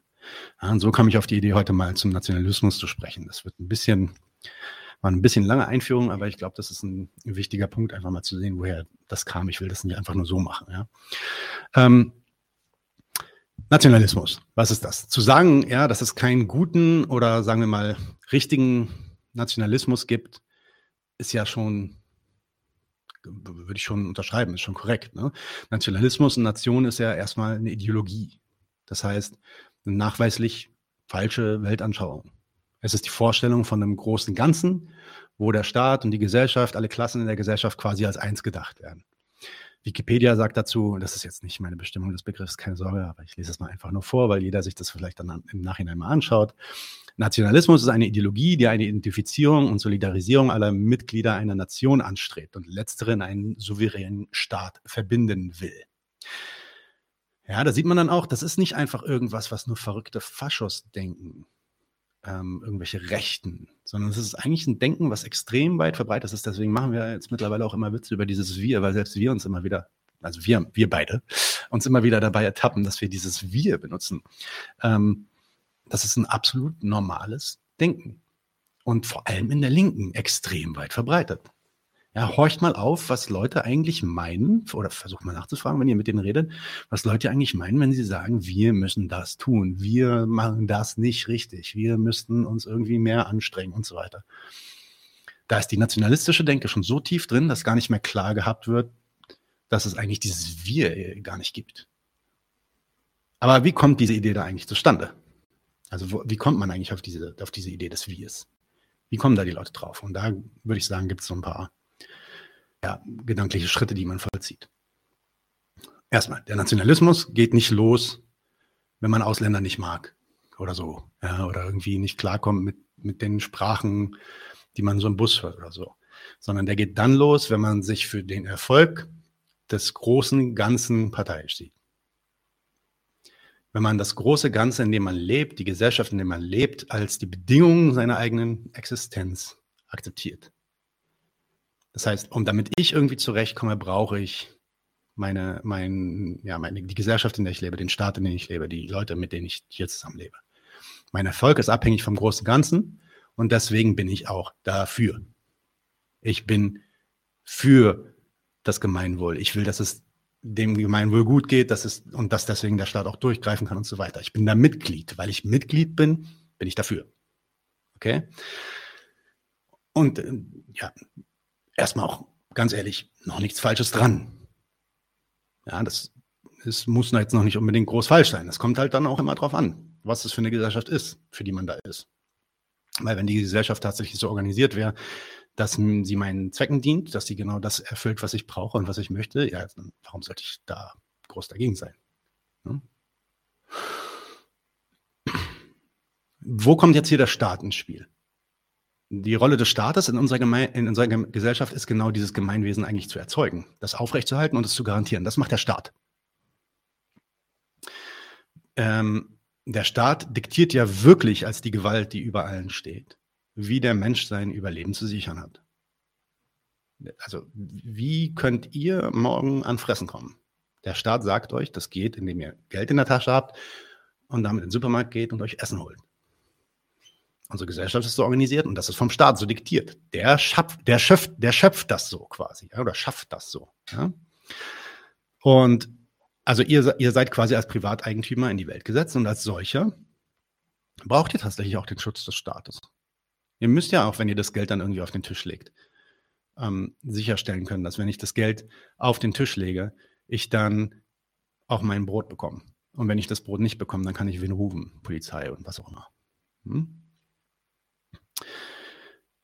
Vielleicht anders gesagt.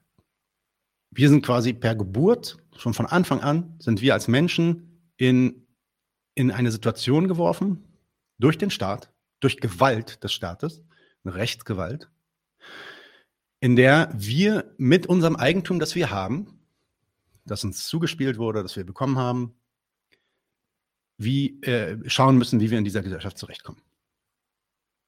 Und in der Situation braucht es dann auch wirklich einen Staat, um das eigene Überleben und das Zurechtkommen zu gewährleisten. Ja, sei es auch nur, um die Eigentumsrechte irgendwie zu gewährleisten. Nochmal, damit man in dieser Gesellschaft mit meinen, damit ich mit meinen Interessen auch nur ansatzweise zum Zuge komme, brauche ich den Staat. der zum Beispiel irgendwie bewacht, dass Arbeitsverträge eingehalten werden und ich meinen Lohn ausgezahlt bekomme. Wenn das nicht passiert, gibt es Stress. Weil der Kapitalist das, will mir das eigentlich gar nicht zahlen. Ne? Der, ich muss, der Staat muss sicherstellen, dass ich das bekomme, wofür ich zahle, habe ich gerade gesagt. Ne? Dass, äh, dass der, der Arbeitnehmer nicht so sehr ausgebeutet wird, dass er nur acht Stunden arbeiten darf und nicht zwölf Stunden. Und wenn er zwölf Stunden, dann müssen es Überstunden sein und so weiter. Dafür brauche ich den Staat. Und damit ich diesen Staat dann also, den Schutz des Staates dann auch genießen kann, ja, dann bin ich auch dafür, dass dieser Staat ordentlich funktioniert. Klar, weil wenn der Staat in meinem Interesse agiert in diesem Moment, ja, beziehungsweise wenn ich durch die Bedingungen, die der Staat setzt, gezwungen bin, bestimmte Sachen zu tun und um diese Sachen zu tun, brauche ich aber den Schutz des Staates, dann bin ich auch für den Staat. Dann bin ich auch dafür, dass dieses Gemeinwesen funktioniert. Und ja, es ist auch andersrum richtig, darüber hatten wir auch mal diskutiert. Es ist auch so, dass das Gemeinwesen, damit das zu Staat, zustande kommt, der Staat auch braucht, dass wir alle uns dem so unterordnen. Dass die sagen, ja, ich gehöre dazu, ja, ich schufte hier dafür, ja, ich arbeite dafür, wir sind, wir sind das, wir sind das. Ja, wir sind ja alle irgendwie doch dann zusammen in einem Boot und so weiter. Das braucht der Staat. Der will das, beziehungsweise der braucht, der will das nicht, sondern er braucht, dass wir so denken. Okay? Erst wenn sich da jeder ins Zeug legt, schuftet, durchaus um sich selbst zu versorgen, ja, dann wird Wachstum produziert. Dann kommt, und wenn Wachstum produziert wird in dieser Gesellschaft der Privateigentümer, ja, dann kommt in der Theorie zumindest das Gemeinwohl zustande. Dann kann, je, dann kann the tide lifts all boats, dann kann das gesamte Boot angehoben werden durch die Flut. Ne?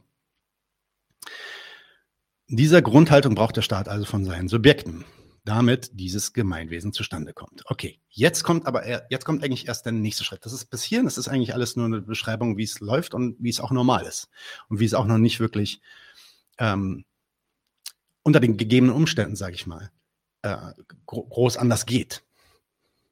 Ja, jeder, selbst egal, selbst wir, die wir uns hier gegen den Staat auflehnen und so weiter, am Ende, wenn mir jemand ins Auto reinfährt, rufe ich wahrscheinlich die Polizei. Am Ende, wenn, wenn ich meinen Arbeitgeber irgendwie ähm, übers Ohr hauen will, rufe ich, gehe ich wahrscheinlich zum Anwalt und so weiter und bete den Staat an, dass er die Situation rettet. Jeder hier ist darauf angewiesen.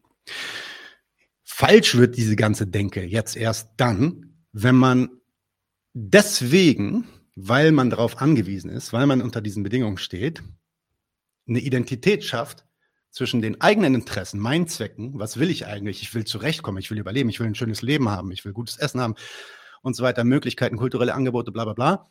Wenn ich diese in eins setze mit dem Zweck des Staates. Jetzt sage ich, der Staat ist dafür da, um mir all diese Sachen zu bauen und so Sachen, diese Sachen zu geben. Ja, weil ich auf den Staat angewiesen bin, weil er diese Bedingungen schafft, in denen ich auf den Staat angewiesen bin, setze ich jetzt den Staat die Interessen, die der Staat hat, also das, was der Staat eigentlich erreichen möchte, gleich mit meinen Interessen. So, und das ist der große Fehler. Dass ich tatsächlich glaube, dass die Aufrechterhaltung des Gemeinwesens in meinem Interesse tatsächlich ist. Das ist meiner Meinung nach, oder ähm, ja, Meinung nach darf man eigentlich auch nicht mehr sagen. Das ist der Grundfehler des Nationalismus. Denn das ist gar nicht so in unserer Gesellschaft. Es gibt keine Nation. Das sind ideologische Konstrukte. Es gibt keinen gemeinsamen Zweck. In unserer Gesellschaft laufen die Zwecke in Konkurrenz zueinander.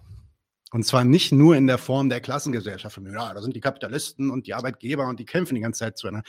Nee, selbst wir, jeder einzelne Mensch steht in Konkurrenz zu jemand anderem je, und mit wir meine ich jetzt die Lohnarbeiter, ja, also wir beide jetzt.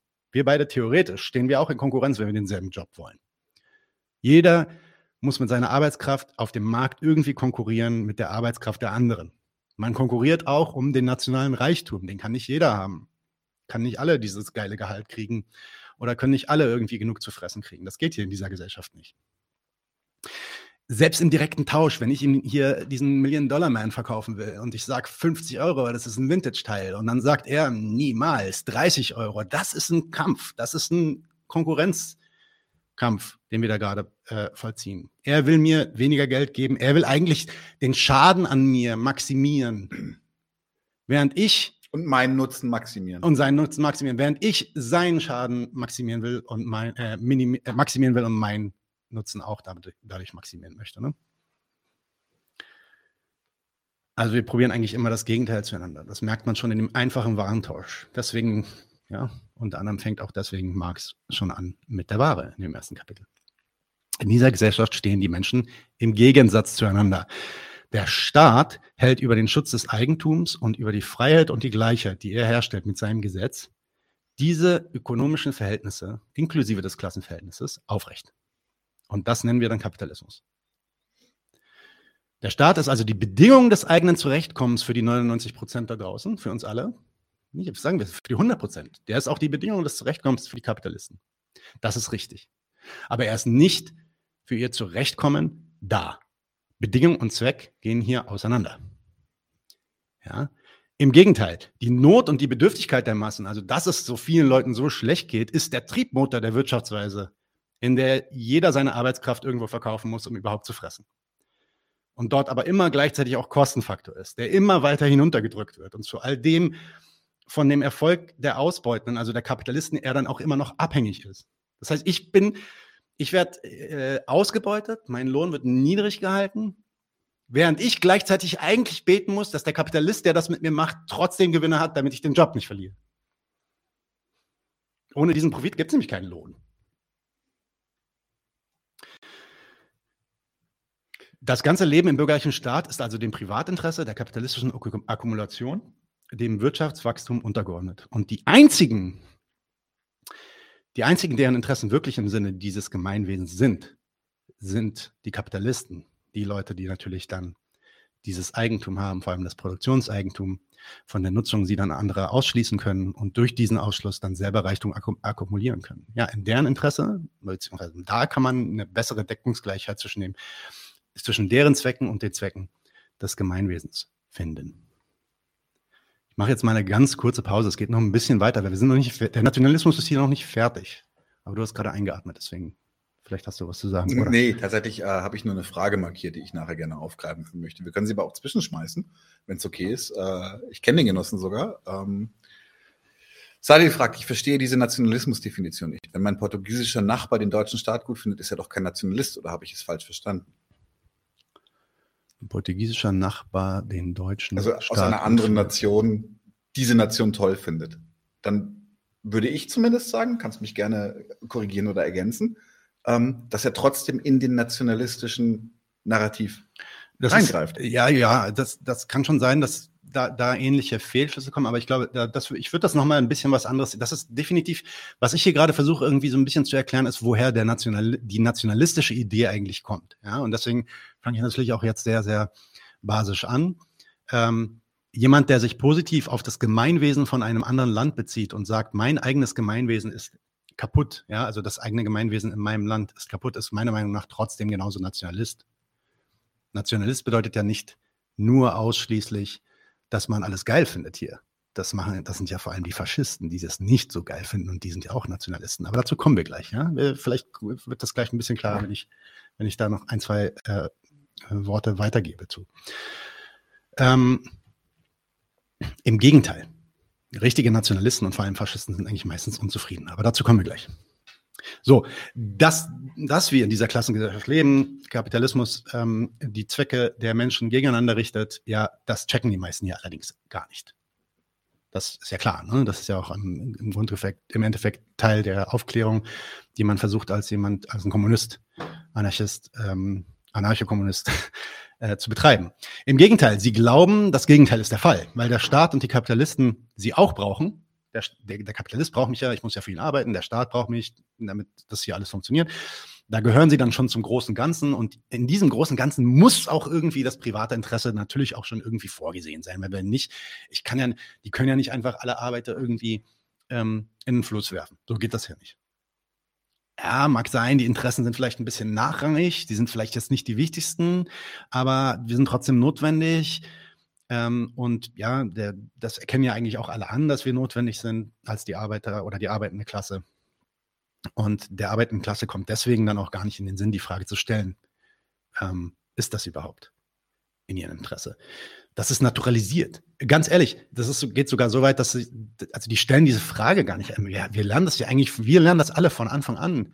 Wir kommen in die Schule und dann wird gesagt, ja, woher kommst du? Du bist Deutscher. Warum? Weil du einen deutschen Pass hast und so weiter. Ne? Diese, man ist Deutscher, weil man Deutscher ist. Man ist Deutscher, weil man einen deutschen Pass hat. Man ist Deutscher, weil man hier geboren ist. Man ist Deutscher, weil man Deutsch spricht, was auch immer. Ja, Staatsbürgerschaft. So wird es in der Schule beigebracht, so wird es Inhalt von jeder Politik und allen Medienberichten. Dieses Deutschsein existiert vor aller Nutzenabwägung. Es geht nicht darum, also es ist, es ist auch nicht so, dass, wenn jemand sagt, naja, wenn, aber hier Portugal, wenn mir das jetzt aber nichts mehr nützt, dann bin, dann bin ich auch gegen diese Nation. Die meisten äh, argumentieren nicht so. Selbst die Faschisten argumentieren dann nicht so, sondern sie sagen, ja, da läuft was schief und das müssen wir wieder herstellen. Da müssen wir jetzt endlich handgreiflich werden und müssen dafür sorgen, dass die Nation dann wirklich zur Geltung kommt. Ja, aber diese Idee einfach als, als eine falsche Idee wegzulegen und zu sagen, ja, scheiß drauf, das gibt's doch gar nicht, dieses ganze Gemeinwesen-Bullshit. Das macht eigentlich fast niemand. So. Und damit ist dann eigentlich die Basis für den Nationalismus schon fertig. Jede Erfahrung, die man jetzt negativ macht, jeder, Be ja, jeder Beweis, dass es eigentlich nicht so ist, wie man sich denkt, also weiß ich nicht, Massenentlassungen und 100.000 Tote während Corona und so weiter, über 100.000 Tote. Ja, also gibt es zuhauf Anzeichen dafür, dass es gar nicht um das Wohl von allen hier geht, schon gar nicht von der Mehrheit. Wird dann im Kopf dieser Leute als eine Abweichung von der ideellen Norm. wir denken, das muss so sein, ja, okay, da wird jetzt abgewichen davon und deswegen können wir jetzt den Staat irgendwie in die Pflicht rufen und sagen, äh, oder den Staat von dem Staat Forderungen irgendwie einberufen. Das ist ein Beweis dafür, dass irgendwas schiefgelaufen ist irgendwo. Irgendein Politiker hat, war wieder so korrupt oder war wieder so gierig. Die Banker wieder, das war vor 20 Jahren, ne? Äh, ja, nicht mal 20, 15 Jahren während der Finanzkrise und so. Verbrecher, Korrupte, Ausländer hatten wir vorhin, ne? Die ganze Geschichte, ne? Seien es dann auch nur die schmarotzenden Ausländer, aber irgendwas, diese, der Erfolg der Nation, der ja eigentlich darum geht's. Und wenn es diesen Erfolg gäbe, dann ging es mir auch gut. Und wenn es mir aber nicht gut geht, und das merken ja alle, dass es den Scheiße geht, dann muss es irgendwas geben, was das Ganze verhindert. Einen, einen externen Faktor, der das Ja. irgendwie drückt und madig macht. Und damit werden auch die Erfüllung meiner Interessen verhindert. Ja, und das, das bedeutet, die, die, in dieser nationalen Denke, je schlechter die Leute dra dran sind, desto schlimmer muss es für sie um ihre Nation stehen. Weil für sie ist der Zweck der Nation der Zweck des Gemeinwohls. Diese beiden Zwecke sind identisch. Und wenn dann was passiert, was ihnen wehtut, dann muss auch was kaputt sein mit, äh, mit diesem Staat, mit diesem Gemeinwohl. Und jetzt, deswegen, und darauf solltet ihr echt mal achten, sind Nationalisten immer unzufrieden. Das ist zurück zu dem Portugal-Beispiel. Ja? Nationalisten sind immer unzufrieden. Für die läuft in ihrem Land immer irgendwo irgendwas schief. Also Leute, die sich wirklich ganz auf diesen Standpunkt begeben, sind eigentlich immer am Meckern, dass in diesem Land was schief läuft. Und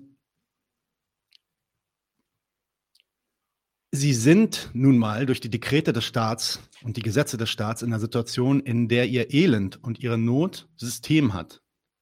Aber sie hegen darüber hinaus einen Idealismus über dieses System, der ihr Interesse als Teil des Gemeinwohls zum Zweck hat.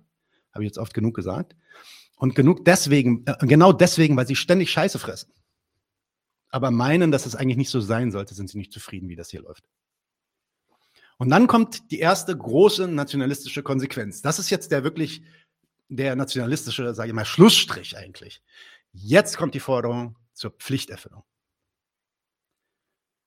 Ja, ich erfülle doch meine Pflicht. Ich gehe doch arbeiten. Ich bin doch irgendwie um 22 Uhr leise und äh, meine Kinder sind auch nicht laut auf dem Spielplatz. Die benehmen sich Ich ordentlich. beschmeiß auch Bullen nicht mit Böllern. Zum Beispiel. Also, Ich erfülle meine Pflicht, aber diese. Rabauken da, diese Penner, diese Schmarotzer, diese Nutznießer, diese Kapitalisten da oben, diese äh, Finanzier-, Bankier-Leute da oben, ja, die leben auf unsere Kosten. Den müssen wir, wir, also der Staat, auf die Fresse geben. Alright? Die Schmarotzer, die Parasiten, die sollen sich endlich mal ihrer Pflicht annehmen, die sie als Staatsbürger hier haben und ihren Teil beitragen. Dann ginge es auch allen und mir viel, viel besser. Ganz toller Begriff in diesem, in diesem Feld übrigens. Der Begriff der Solidarität. Den benutzen Nationalisten total gern. Auch übrigens Linksnationalisten. Von denen, ich würde sagen, fast, also alle benutzen zumindest diese Denke. Ja? Die, also die meisten, die ich kenne, benutzen diese Denke. Begriffe wie Solidarität sind da sehr beliebt. Ja, man muss halt in diesem Staat, muss man halt solidarisch sein. Also seine eigenen Interessen zurückstellen, das bedeutet ja eigentlich mal seine eigenen Interessen zurückstellen, damit das große Ganze funktioniert, damit es den anderen gut geht. Und daher will man das auch von allen anderen einfordern. Ja, macht jetzt mal nicht so äh, äh, äh, Remi Demi in der Silvesternacht, die Sanitäter und so weiter. Die armen Sanitäter. Ist ja auch richtig. Ich will ja nicht sagen, dass die Sanitäter irgendwie, dass man die irgendwie anschließen sollte. Im Gegenteil. Ja. Aber nochmal. Wie er nicht Bullen gesagt hat? Das sind ja keine Sanitäter. Genau. Noch mehr. Und jetzt der nächste Schritt. Pflichterfüllung. Und jetzt kommt das nächste. Ja, Pflichterfüllung. Und da, da ist eigentlich schon drin inkludiert. Ja, die anderen sollen auch mal Opfer bringen. Ich bringe hier täglich Opfer. Ich arbeite 50 Stunden die Woche. Und das mache ich, weil das Gemeinwohl vorgeht. Da kann nicht einfach jeder machen, was er will, sondern da muss man auch mal zurückstecken. Jetzt ein interessanter Satz. Könnt ihr mal überlegen, von welchem Politiker das kam. Gemeinschutz geht vor Eigennutz. Oh, oh, ich weiß es, ich weiß es. Gerhard Schröder? Willy Christian Lindner? Willy Brandt. Willy Brandt? Adolf Hitler. Adolf Hitler. Gemeinschutz geht vor Eigennutz. Überlegt einfach mal, wie viele Leute in eurer Umgebung, in eurer Nachbarschaft, vielleicht eure Nachbarn, diesen Satz sofort unterschreiben würden. Und zwar nicht einfach, weil sie sagen, ja, okay, hört sich doch sinnvoll an. Nee, weil die glauben das so. Gemeinschutz geht vor Eigennutz. Da ist doch schon interessant zu sehen, dass wir bis hier eigentlich noch gar nicht über Faschismus gesprochen haben, sondern nur über Gemeinsamkeiten der bürgerlichen Denke, der nationalistischen Denke zum Faschismus und das bis hierhin alles gemeinsam war. Und zum Faschismus kommt dann halt jetzt der Übergang, wenn, und das ist, das wäre ein Thema für eine andere Folge, darüber können wir nochmal ein andermal reden, aber da kommt dann halt jetzt der Übergang, wenn sich dann bestimmte Leute einen gewissen Schluss ziehen und sagen, ey, diesen ganzen Trauerspiel, was hier passiert, diesen ganzen Schmarotzern und so, denen muss jetzt mal Einhalt geboten werden. Und wir müssen jetzt dafür sorgen, dass der Staat wirklich mit voller Macht das erreichen kann, wozu er eigentlich da ist, nämlich dieses Gemeinwohl, diese Nation durchsetzen. Aber wie gesagt, das ist ein anderer, äh, ein anderer Inhalt für eine andere Folge. Dieser nationalistischen Denke, ja. Ich wollte einfach nur fragen, ob wir kurz Zeit haben für zwei Publikumsfragen. Let's do it, okay. Okay. Äh, und zwar haben wir die erste, ist von Marcel Huber. Marcel Huber sagt, ich finde die Erklärung zu funktionalistisch. Zwischen dem Klasseninteresse und der letztendlichen Meinung sind doch noch Formen und historische Prozesse zwischengeschaltet. Okay, findest du. Ich, ich verstehe, also ich verstehe die Frage hier nicht. Genau, also vielleicht. Ähm, ich, ich verstehe den Inhalt, also ich glaube, ich weiß, auf welcher Basis du widersprechen willst, aber ich verstehe den Inhalt des Widerspruchs nicht. Okay, da sind Formen und historische Prozesse zwischengestaltet. Weiß nicht, wie das mir widerspricht, sorry. Okay. Dann vielleicht äh, nochmal noch mal klarer formulieren, beziehungsweise anders formulieren, vielleicht ähm, klappt es dann. Wir haben aber noch eine von Nightmare Reality. Und zwar schreibt Nightmare Reality, wie wird dieser Nationalismus als Ideologie an die Leute vermittelt, sodass eben die Leute innerhalb dieses, diesem falschen Bewusstsein bleiben? Äh, Nochmal, der, der zweite Schritt, ist, da ist eine Notwendigkeit. Du musst so denken bis zu einem gewissen Grad. Das ist nicht nur einfach falsches Bewusstsein. Das ist nicht diese, diese ähm, Nimitrov-These des Faschismus, ne, die man dann auch auf den Nationalismus anwenden kann, von wegen, ja, die werden einfach gedupt. Die sind so blöde und wir können die irgendwie an den Kopf, an, den, an der Nase rumführen. Nein, nein, nein, das ist, das ist eine funktionalistische Denke. Du musst so denken. Du musst für den Staat sein. Weil ansonsten kommst du in dieser, bist du in dieser Gesellschaft in eine Situation gesetzt, in der du nicht zurechtkommst. Du kannst nicht einfach ausziehen und sagen, ich mache mein Ding. Insofern, äh, da, daher kommt, kommen diese anderen Schlüsse. Der einzige, der einzige Fehler, der dann stattfindet eigentlich, ist der, wo, wenn du, weil du damit zurechtkommen musst, davon ausgehst, dass es auch, dass das auch der Zweck des Staates ist. Ja? Der Staat hilft dir ja, der Staat muss dir auch helfen. Aber der macht es aus anderen Gründen, aus anderen Zwecken, die du halt in deinem, in deinem Leben nicht durchschaust, weil sie in deinem Leben auch so erstmal keine direkte Rolle spielen. Und da würde ich sagen, kommt der Fehler her. Das muss gar nicht von dem, von dem Staat von oben irgendwie dekre, äh, ja, äh, die eingebläut werden. Wobei das es auch wird. Also man muss ja auch sagen, die gesamte Gesellschaft ist durchtränkt von, von dieser Denke des Gemeinwohls und des Staats. Das, das passiert. Aber da muss nicht irgendwie, also so verschwörungsmäßig irgendeine Gruppe sitzen und sagen, wir müssen dem bloß sagen, das. Nein, so läuft das nicht. Das ist, das ist Teil dieser, der ist Teil der Ideologien, die dieses System zum Funktionieren bringen, überhaupt zum Florieren bringen. Ja, und deswegen ist es auch in den bürgerlichen Demokratien, die extrem reich und wohlhabend sind, wie Deutschland, den USA und so weiter, ist das, ist diese Art von Denke auch am meisten verbreitet. Geh mal, geh mal in den Nahen Osten oder in irgendwelche Failed States in Afrika und erzähl ihnen was von Nationalismus. Die meisten Leute sagen, fuck die Politiker, die sind die, fuck den Staat, der hilft mir eh nicht. Die erfahren am, ja, tagtäglich, dass das alles sowieso nicht funktioniert. Dort, wo diese Staaten und die, die, ja, auch die bürgerlichen Demokratien so noch gar nicht durchgesetzt sind, gibt es auch nicht diese Identifikation mit dem Staatswesen und dem, dem Zweck des Gemeinwohls. Noch nicht. Ich hoffe, ich konnte deine Frage ein bisschen beantworten, dass es hier so ein Timeline gibt. Mache ich jetzt mal weiter und du kannst ja vielleicht nochmal nachhaken, wenn das wenn ich es da noch nicht so richtig erwischt habe. Ich bin auch fast fertig. Ich mache jetzt nur noch ein paar kleine weitere Schritte, zwei, drei weitere Schritte, einfach nur zu zeigen, was aus dieser Denke folgt. Nämlich aus dieser Denke entspringt sofort Othering. Also die Identifikation von anderen, sei es durch den Staat, also andere Nationen, andere Staatsbürger. Leute mit anderem ähm, Pass und so weiter. Oder überhaupt einfach nur Leute, die sich nicht der Moral ähm, dienlich zeigen, die ich mir zu eigen nehme. Ja? Und die sind alle ja, diese Parasiten und so weiter haben wir gerade gesagt, die sind alle Gefahr für das nationale Wohl. Dadurch entstehen, entstehen diese Denkweisen. Ideologien, die quasi von einer vorstaatlichen Gemeinschaft ausgehen, sowas gibt es dann ja auch, und da haben wir heute drüber diskutiert, Nationalmythen. Also diese Idee, ja, es gibt dann ein arisches Volk oder es gibt irgendwie, mhm. oh ja, ich gibt dann auch irgendwie rechte Deutsche, die jetzt dann irgendwie sich wieder für die Wikinger interessieren, weil das ist meine Kultur und das ist mein, mein Legacy. Und Lass so mir meine Wikinger in Ruhe, ja, schlecht. Ja, also das, äh, da da geht es dann, die basieren alle auf der falschen Idee von dem Staat, ja, die nicht sehen, dass wir in diese Verhältnisse durch den Staat überhaupt erst geworfen werden, dass es nicht irgendwas Naturalisiertes ist, sondern ähm, ja, dass das alles eigentlich dazu da ist, das Gemeinwohl, das große Ganze zu fördern, aber eben nicht in unser aller Interesse, sondern im Interesse von anderen Zwecken. Und diese Mythen können dann teilweise auch schon recht verrückt daherkommen. Ja? Also, und da gibt es dann halt diese große Spannbreite von verschiedenen Nationalismen, wo man sagt, ja, okay, dann gibt es jetzt hier den einen Nationalismus, der geht irgendwie auf die Wikinger, dann gibt es den anderen auf die Arier und so weiter und so fort. Ja, äh, die können dann schon richtig crazy sein, aber hier ist einfach wichtig, wenn man Nationalismus bekämpft, dann bekämpft man nicht diese, diese kleine Blüte äh, von dem ganzen Scheiß. Ja? Man muss das an der Wurzel angehen. Ähm, diese verrückten Blüten anzugreifen, okay, kann man auch bekämpfen, kann man auch, muss man natürlich auch mit denen in eine Konversation gehen, um zu agitieren und so weiter. Aber da, die sind nicht das Problem. In dem bürgerlichen Antinationalismus oder Antifaschismus werden die oft als das Hauptproblem dargestellt. Das finde ich falsch. So, Zusammenfassung. Nochmal drei, vier Sätze, um das alles zusammenzufassen, was ich jetzt versucht habe zu erklären. Der Nationalismus ist extrem weit verbreitet. Eigentlich lebt ihn fast jeder. In irgendeiner Form. Und wie ich ja, ähm, wie ich ja gesagt habe, ähm, es wird dann immer sichtbar, wenn wir von wir sprechen.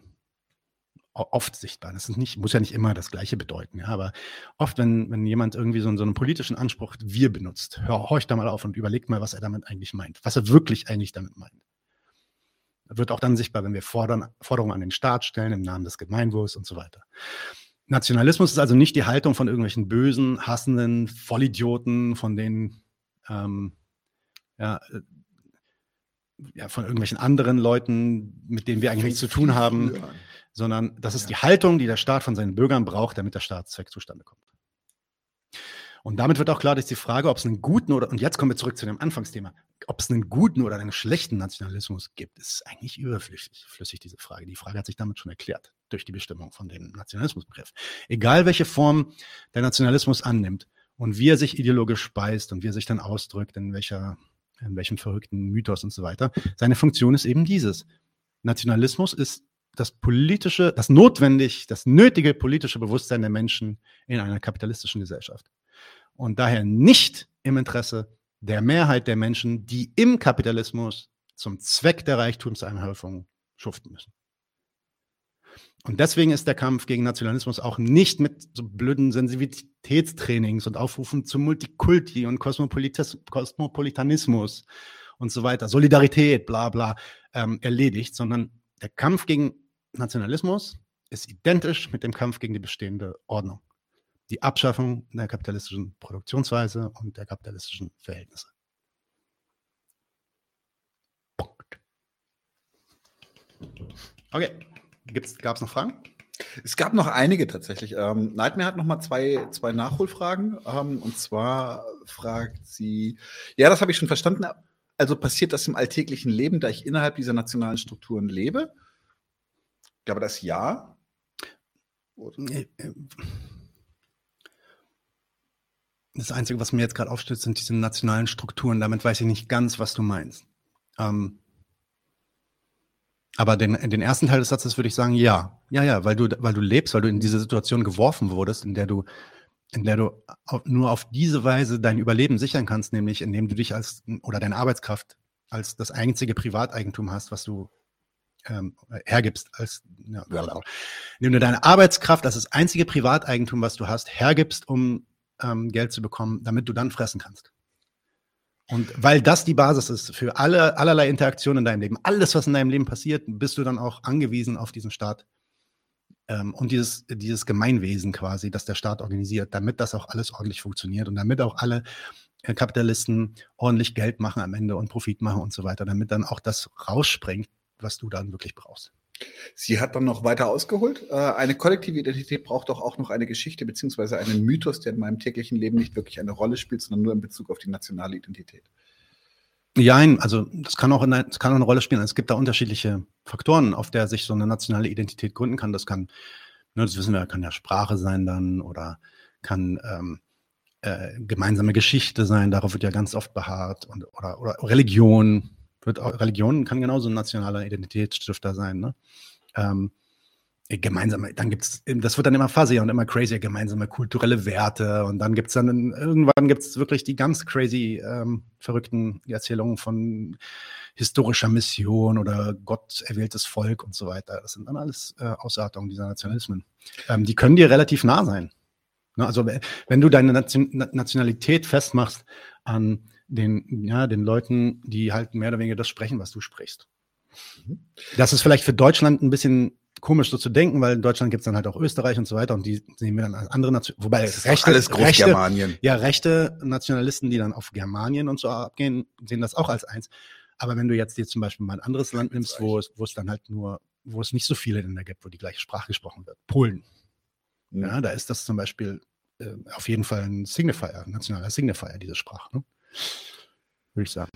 Wir haben noch eine schöne Frage von empireofarts.de. Äh, eine Frage, die Nationalismusdefinition bezieht sich ja nun auf kapitalistische Nationen. Wie verhält es sich zum Beispiel mit sozialistischem, inklusivem Nationalismus, wie zum Beispiel im Realsozialismus? Hm, nein, ich würde diese Frage würde ich so nicht, der würde ich so nicht zustimmen. Da gibt es nämlich eine Prämisse. Kannst du die nochmal einblenden? Dann kann ja, ich die in Ruhe lesen. Die also der Prämisse würde ich nicht zustimmen. Nationalismus, Nationalismus ist, bezieht sich auf kapitalistische Nationen, immer. Das ist eine Idee, die stammt aus diesem System. Ja, ähm, die gibt es übrigens auch nicht. Die gab es vorher nicht, vor, vor dem Bestehen der Nationalstaaten, die durch den Kapitalismus und durch die bürgerliche Revolution zustande kamen diese erste, also die bürgerliche Revolution selbst war die erst, das erste Mal, wo der Nationalismus wirklich so eine Form angenommen hat. Ja, wir, sie, sind, wir sind jetzt hier nicht mehr irgendwie ähm, Könige und, und, und Bauern, sondern wir sind jetzt alle Franzosen. Ja, und deswegen musste der Adel abgeschafft werden und so. Die, vorher diese Idee einer Nation, also eine, eine, ein, eines abgeschlossenen, identitären ähm, Dings, was irgendwie zu meinen Gunsten irgendwie da ist, ja, dieses große Ganze, kannst du jeden Historiker checken. Die gab es vorher so nicht. Jetzt kann man jetzt natürlich dann den zweiten Teil deiner Frage nehmen und sagen, sozialistischer Nationalismus. Nun, für mich ist das ein Widerspruch. Warum brauchst du denn, warum brauchst du denn einen Nationalismus, der dich immer wieder darauf aufmerksam macht, dass du eigentlich dich einem großen Ganzen unterzuordnen hast, wenn diese gesamte Gesellschaft schon in der Tat in deinem Interesse fungiert. Ne? Das ist also, der, der, wir brauchen diesen Nationalismus, wir brauchen diese Ideologie, weil es nicht so ist. Ja, und wenn du, wenn du aber dir eine Gesellschaft vorstellst, in dem die Zwecke der Gesellschaft eigentlich schon zu deinem Gunsten sind, dein, dein Privatinteresse, also dein privates oder persönliches Interesse, deine Zwecke erfüllt sind und du mehr oder weniger ähm, äh, zufrieden bist, warum brauchst du denn noch eine Idee vom Großen und Ganzen, dem du dich unterzuordnen hast? Denn das ist Nationalismus. Das ist Nationalismus immer und das war es auch in den Sowjet und in den, in den anderen realsozialistischen Ländern. Und da kann man halt einfach sagen, ja, diese Idee haben sie mitgenommen. Die waren, das waren dann eventuell auch keine, manche von denen waren keine kapitalistischen ähm, Gesellschaften mehr, wobei sie viele der kapitalistischen Fehler mitgenommen haben. Andere waren dann wirklich auch einfach kapitalistisch geblieben, gibt es ja auch, und haben sich aber sozialistisch genannt. China ist jetzt kapitalistisch de facto, aber nennt sich immer noch sozialistisch. Und die brauchen dann diese Denke, weil deren Gesellschaft funktioniert eben noch nicht ähm, auf der Basis von, ja, also was ist eine sozialistische Gesellschaft? Leute setzen sich zusammen und versuchen ihre gemeinsamen Anliegen, ihre gemeinsamen Zwecke gemeinsam zu planen, zu organisieren und zu strukturieren. Und so kann man nicht von einem chinesischen Staat reden. überhaupt, wenn man sowas als Provinz nimmt, warum sollte es überhaupt einen Staat geben? Ne? Insofern, ja, das würde ich, würde ich ein bisschen verkomplizieren, die Frage, würde ich sagen. Ne? Wir haben noch über Facebook von Richard eine Frage. Und zwar ist es äh, eine Frage, die wir auch in unserem Ask Us Anything schon so ein bisschen angeschnitten haben. Ist es wichtig, zwischen dem Nationalismus von Unterdrückernationen und unterdrückten Nationen zu unterscheiden? Für Menschen, die sich zum Beispiel unter Besatzung befinden, wie zum Beispiel die Palästinenser. Ist Nationalismus etwas anderes als für einen stolzen Amerikaner? Da steckt eine moralische Konnotation hinter. Im Sinne von, ja, den einen Nationalismus der Unterdrücker oder der, des Westens oder was auch immer, den, den können wir ablehnen, weil der ist schlecht. Aber der Nationalismus der Palästinenser oder der Nationalismus der Afrikaner und so weiter, den sollten wir nicht ablehnen, weil das ist ja ein Verteidigungsnationalismus im Endeffekt. Ich würde erstmal sagen, ich, halt mich, ich beteilige mich gar nicht an dieser moralischen Frage. Darum geht es mir gar nicht. Ja? Ähm, die Frage, ist jetzt dieser Nationalismus besser als der andere? Puh, das ist nicht mein, nicht mein Feld. Ich bin mir ziemlich sicher, dass wenn mit, und, und äh, okay, ich, ich, ich, ich fange mal anders an. In diesen nationalen Befreiungsbewegungen gab es natürlich auch viel äh, Theorie. Das waren ja teilweise auch wirklich sozialistische Bewegungen. Und da hat jemand vorhin zu ML gefragt. Da hat, glaube ich, auch Rune was zu gefragt. Marxistisch-leninistische, internationalistische Befreiungsbewegung. Ja.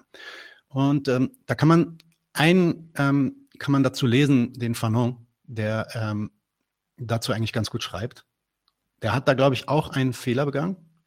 Aber was der macht, ist, er sieht schon ein, ja, das ist schon irgendwie trotzdem das beste Werkzeug, um das, um die Leute, also das Volk, also die Leute, die, die Substanz der Unterdrückten ähm, zu agitieren gegen den Unterdrücker der macht da sogar so eine Abwägung und sagt, ja, vielleicht könnte Religion sein. Ah, ist zu schwierig, wir haben so viele verschiedene Religionen. Ah, könnte Sprache sein. Boah, in Äthiopien gibt es 562 Sprachen oder sowas, ja. Ähm, geht nicht. Aber Nation, das könnte es sein. Das okay. konstituiert sich für ihn ja auch so ein bisschen schon aus dem Unterdrückungsfeld. Und die, genau, die, die Nation, die, die Idee der Nation äh, konstituiert sich daraus, dass sie unterdrückt werden. Und das wird dann, gilt dann natürlich auch als dieses ähm, ja, der, der, Mythos, der dahinter steht. Ja. Nun, die Mechanismen sind aber trotzdem eigentlich die gleichen. Und deswegen sagt er selber, er hat ein eigenes Kapitel on Nationalism. Und deswegen sagt er selber, das ist scheiße gefährlich. Das wird wahrscheinlich immer schief gehen, sagt er. Nicht wortwörtlich, aber so in der Richtung. Es sei denn, es ist, es, und das ist seine große Hypothese, wo er sagt, es sei denn, die Bewegung, die nationale Bewegung ist eine sozialistische. Das heißt, es sei denn, die nutzt den, den Nationalismus nur, um die Massen zu manipulieren und zu steuern, auf das das gestürzt wird, was da passiert. Und dann, sobald gestürzt wird, sobald der Kolonialist mhm. weg ist, dann wird Sozialismus. Und dann kann das gehen. Aber da sagt er, das müsst ihr wirklich dringend machen. Und da sage ich halt, oh, sorry, aber da warst du zu gutmütig. Das hast du falsch gesehen. Das war ein Fehler.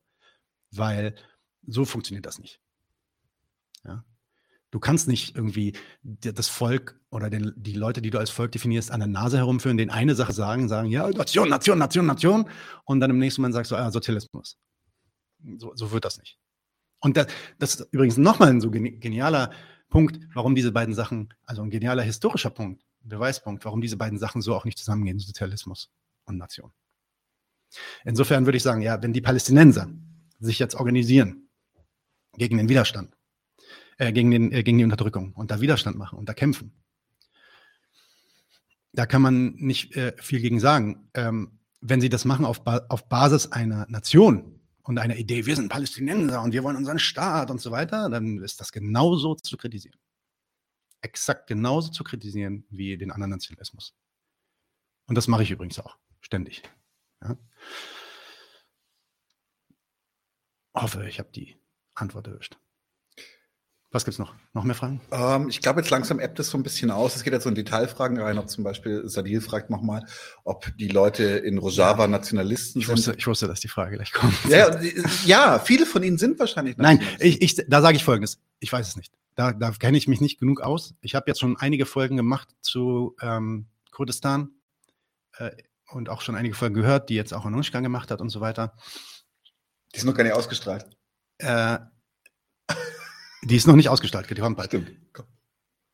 Äh, ich weiß es nicht. Ich weiß nicht, ob die, äh, also ich, ich habe bisher darauf noch keine Antwort. Müsste man gucken. Ist auf jeden Fall, könnte eine Gefahr sein, klar. Ähm, Gespenst Boy äh, fragt, gibt es Literatur, die ihr zu dem Thema empfehlen könnt? So, das ähm, können wir natürlich machen. Ähm, es ist auch natürlich so, wie bei allem anderen auch, dass ich mir die Sachen nicht einfach selber ausgedacht habe. Ich habe sehr, sehr viele Vorträge gehört, hauptsächlich in diesem Fall tatsächlich, weil ich glaube, dass wenn es um Begriffsbestimmung geht, eigentlich nichts Besseres ähm, zur Verfügung steht. Und damit meine ich international, nicht nur in Deutschland. Ich habe mich auch wirklich viel umgeguckt, als der Gegenstandpunkt. Insofern habe ich einige Vorträge dort gehört und auch einige Texte gelesen dazu. Ähm, da werde ich ein bisschen was verlinken, dann guckt da rein. Und da werdet ihr all das, was ich versucht heute so anzukratzen, werdet ihr auch äh, äh, nochmal wiederfinden. Ja, das, ist, das zieht sich beim Gegenstandpunkt, weil das auch einer der, der Hauptkritiken ist vom Gegenstandpunkt. Ähm, zieht sich das durch alle ihre Arbeiten übrigens. Also jeden Artikel, den ihr lest in der neuen, in der neuen Ausgabe, die jetzt bald kommen wird, wird sich wahrscheinlich irgendwie auf diese Idee beziehen oder auf die Kritik dieser Idee beziehen. Ja. Ähm, genau, und einige Sachen, äh, wie gesagt, also sind sowieso besser zu hören und zu lesen bei diesen Leuten als hier, definitiv. Das ist halt Druckbetankung, Argumente. Ähm, wie gesagt, kommen Links im Nachhinein in die, in die Beschreibung und dann könnt ihr euch das anschauen, okay? Gut, ich würde sagen, ähm, Ja, Tim sagt, aber die palästinensische und die kurdische Flagge wird ja trotzdem gerne verwendet. Ja, ja, richtig. aber hast du sie bei uns schon mal gesehen? Nope.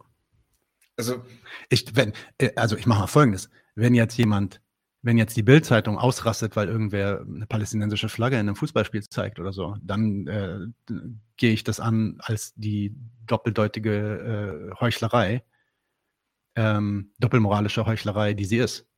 Ja, das mache ich fertig. Dann sage ich, was für ein Bullshit, ihr blöden Penner. Auf gar keinen Fall. Aber hast, also ich, ich trage keine Flaggen von niemandem.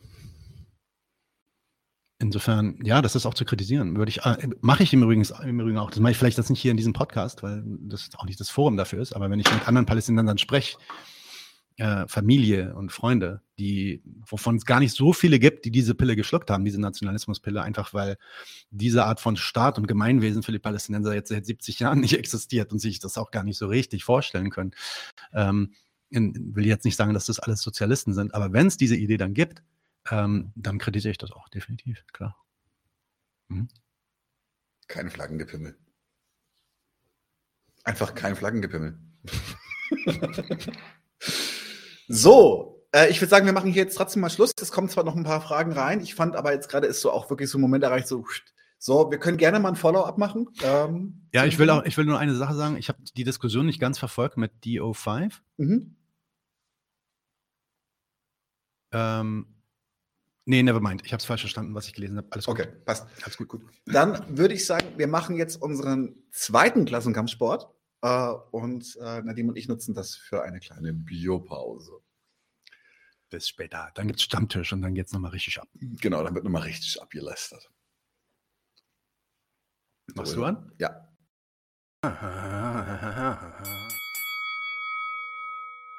Hä? Dun, dun, dun, dun, dun, dun, dun, dun, dun. Haha. Hä? Aha.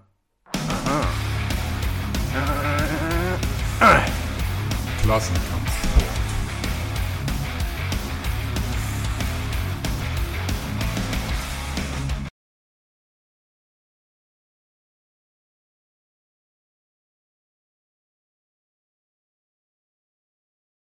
Herzlich willkommen zu einer neuen Runde des Klassenkampfsport. Ich habe bei mir Angelika von der Vernetzung kämpferischer Gewerkschaften. Grüß dich, Angelika. Hallo, Daniel. Schön, dass du bei uns bist. Leg doch einfach gleich los. Vernetzung kämpferischer Gewerkschaften. Wer seid ihr eigentlich? Ja, ähm, danke auch erstmal für die Einladung ähm, und dass wir uns hier darstellen dürfen.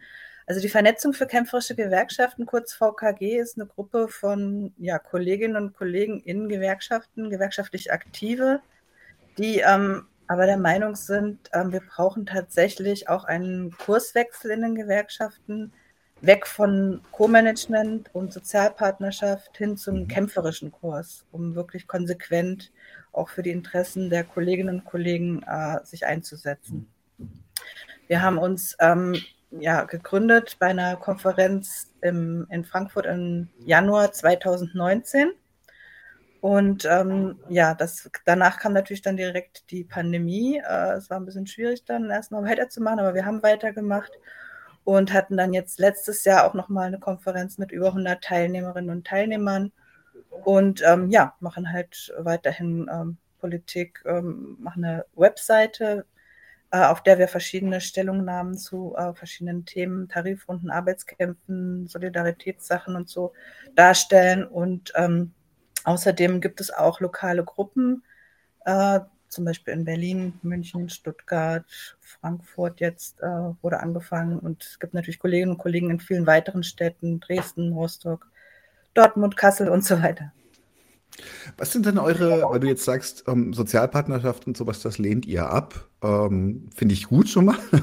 haben wir schon mal eine Einigkeit. Jetzt ist tatsächlich die Frage, was sind denn eure konkreten Ziele? Wie geht ihr denn vor?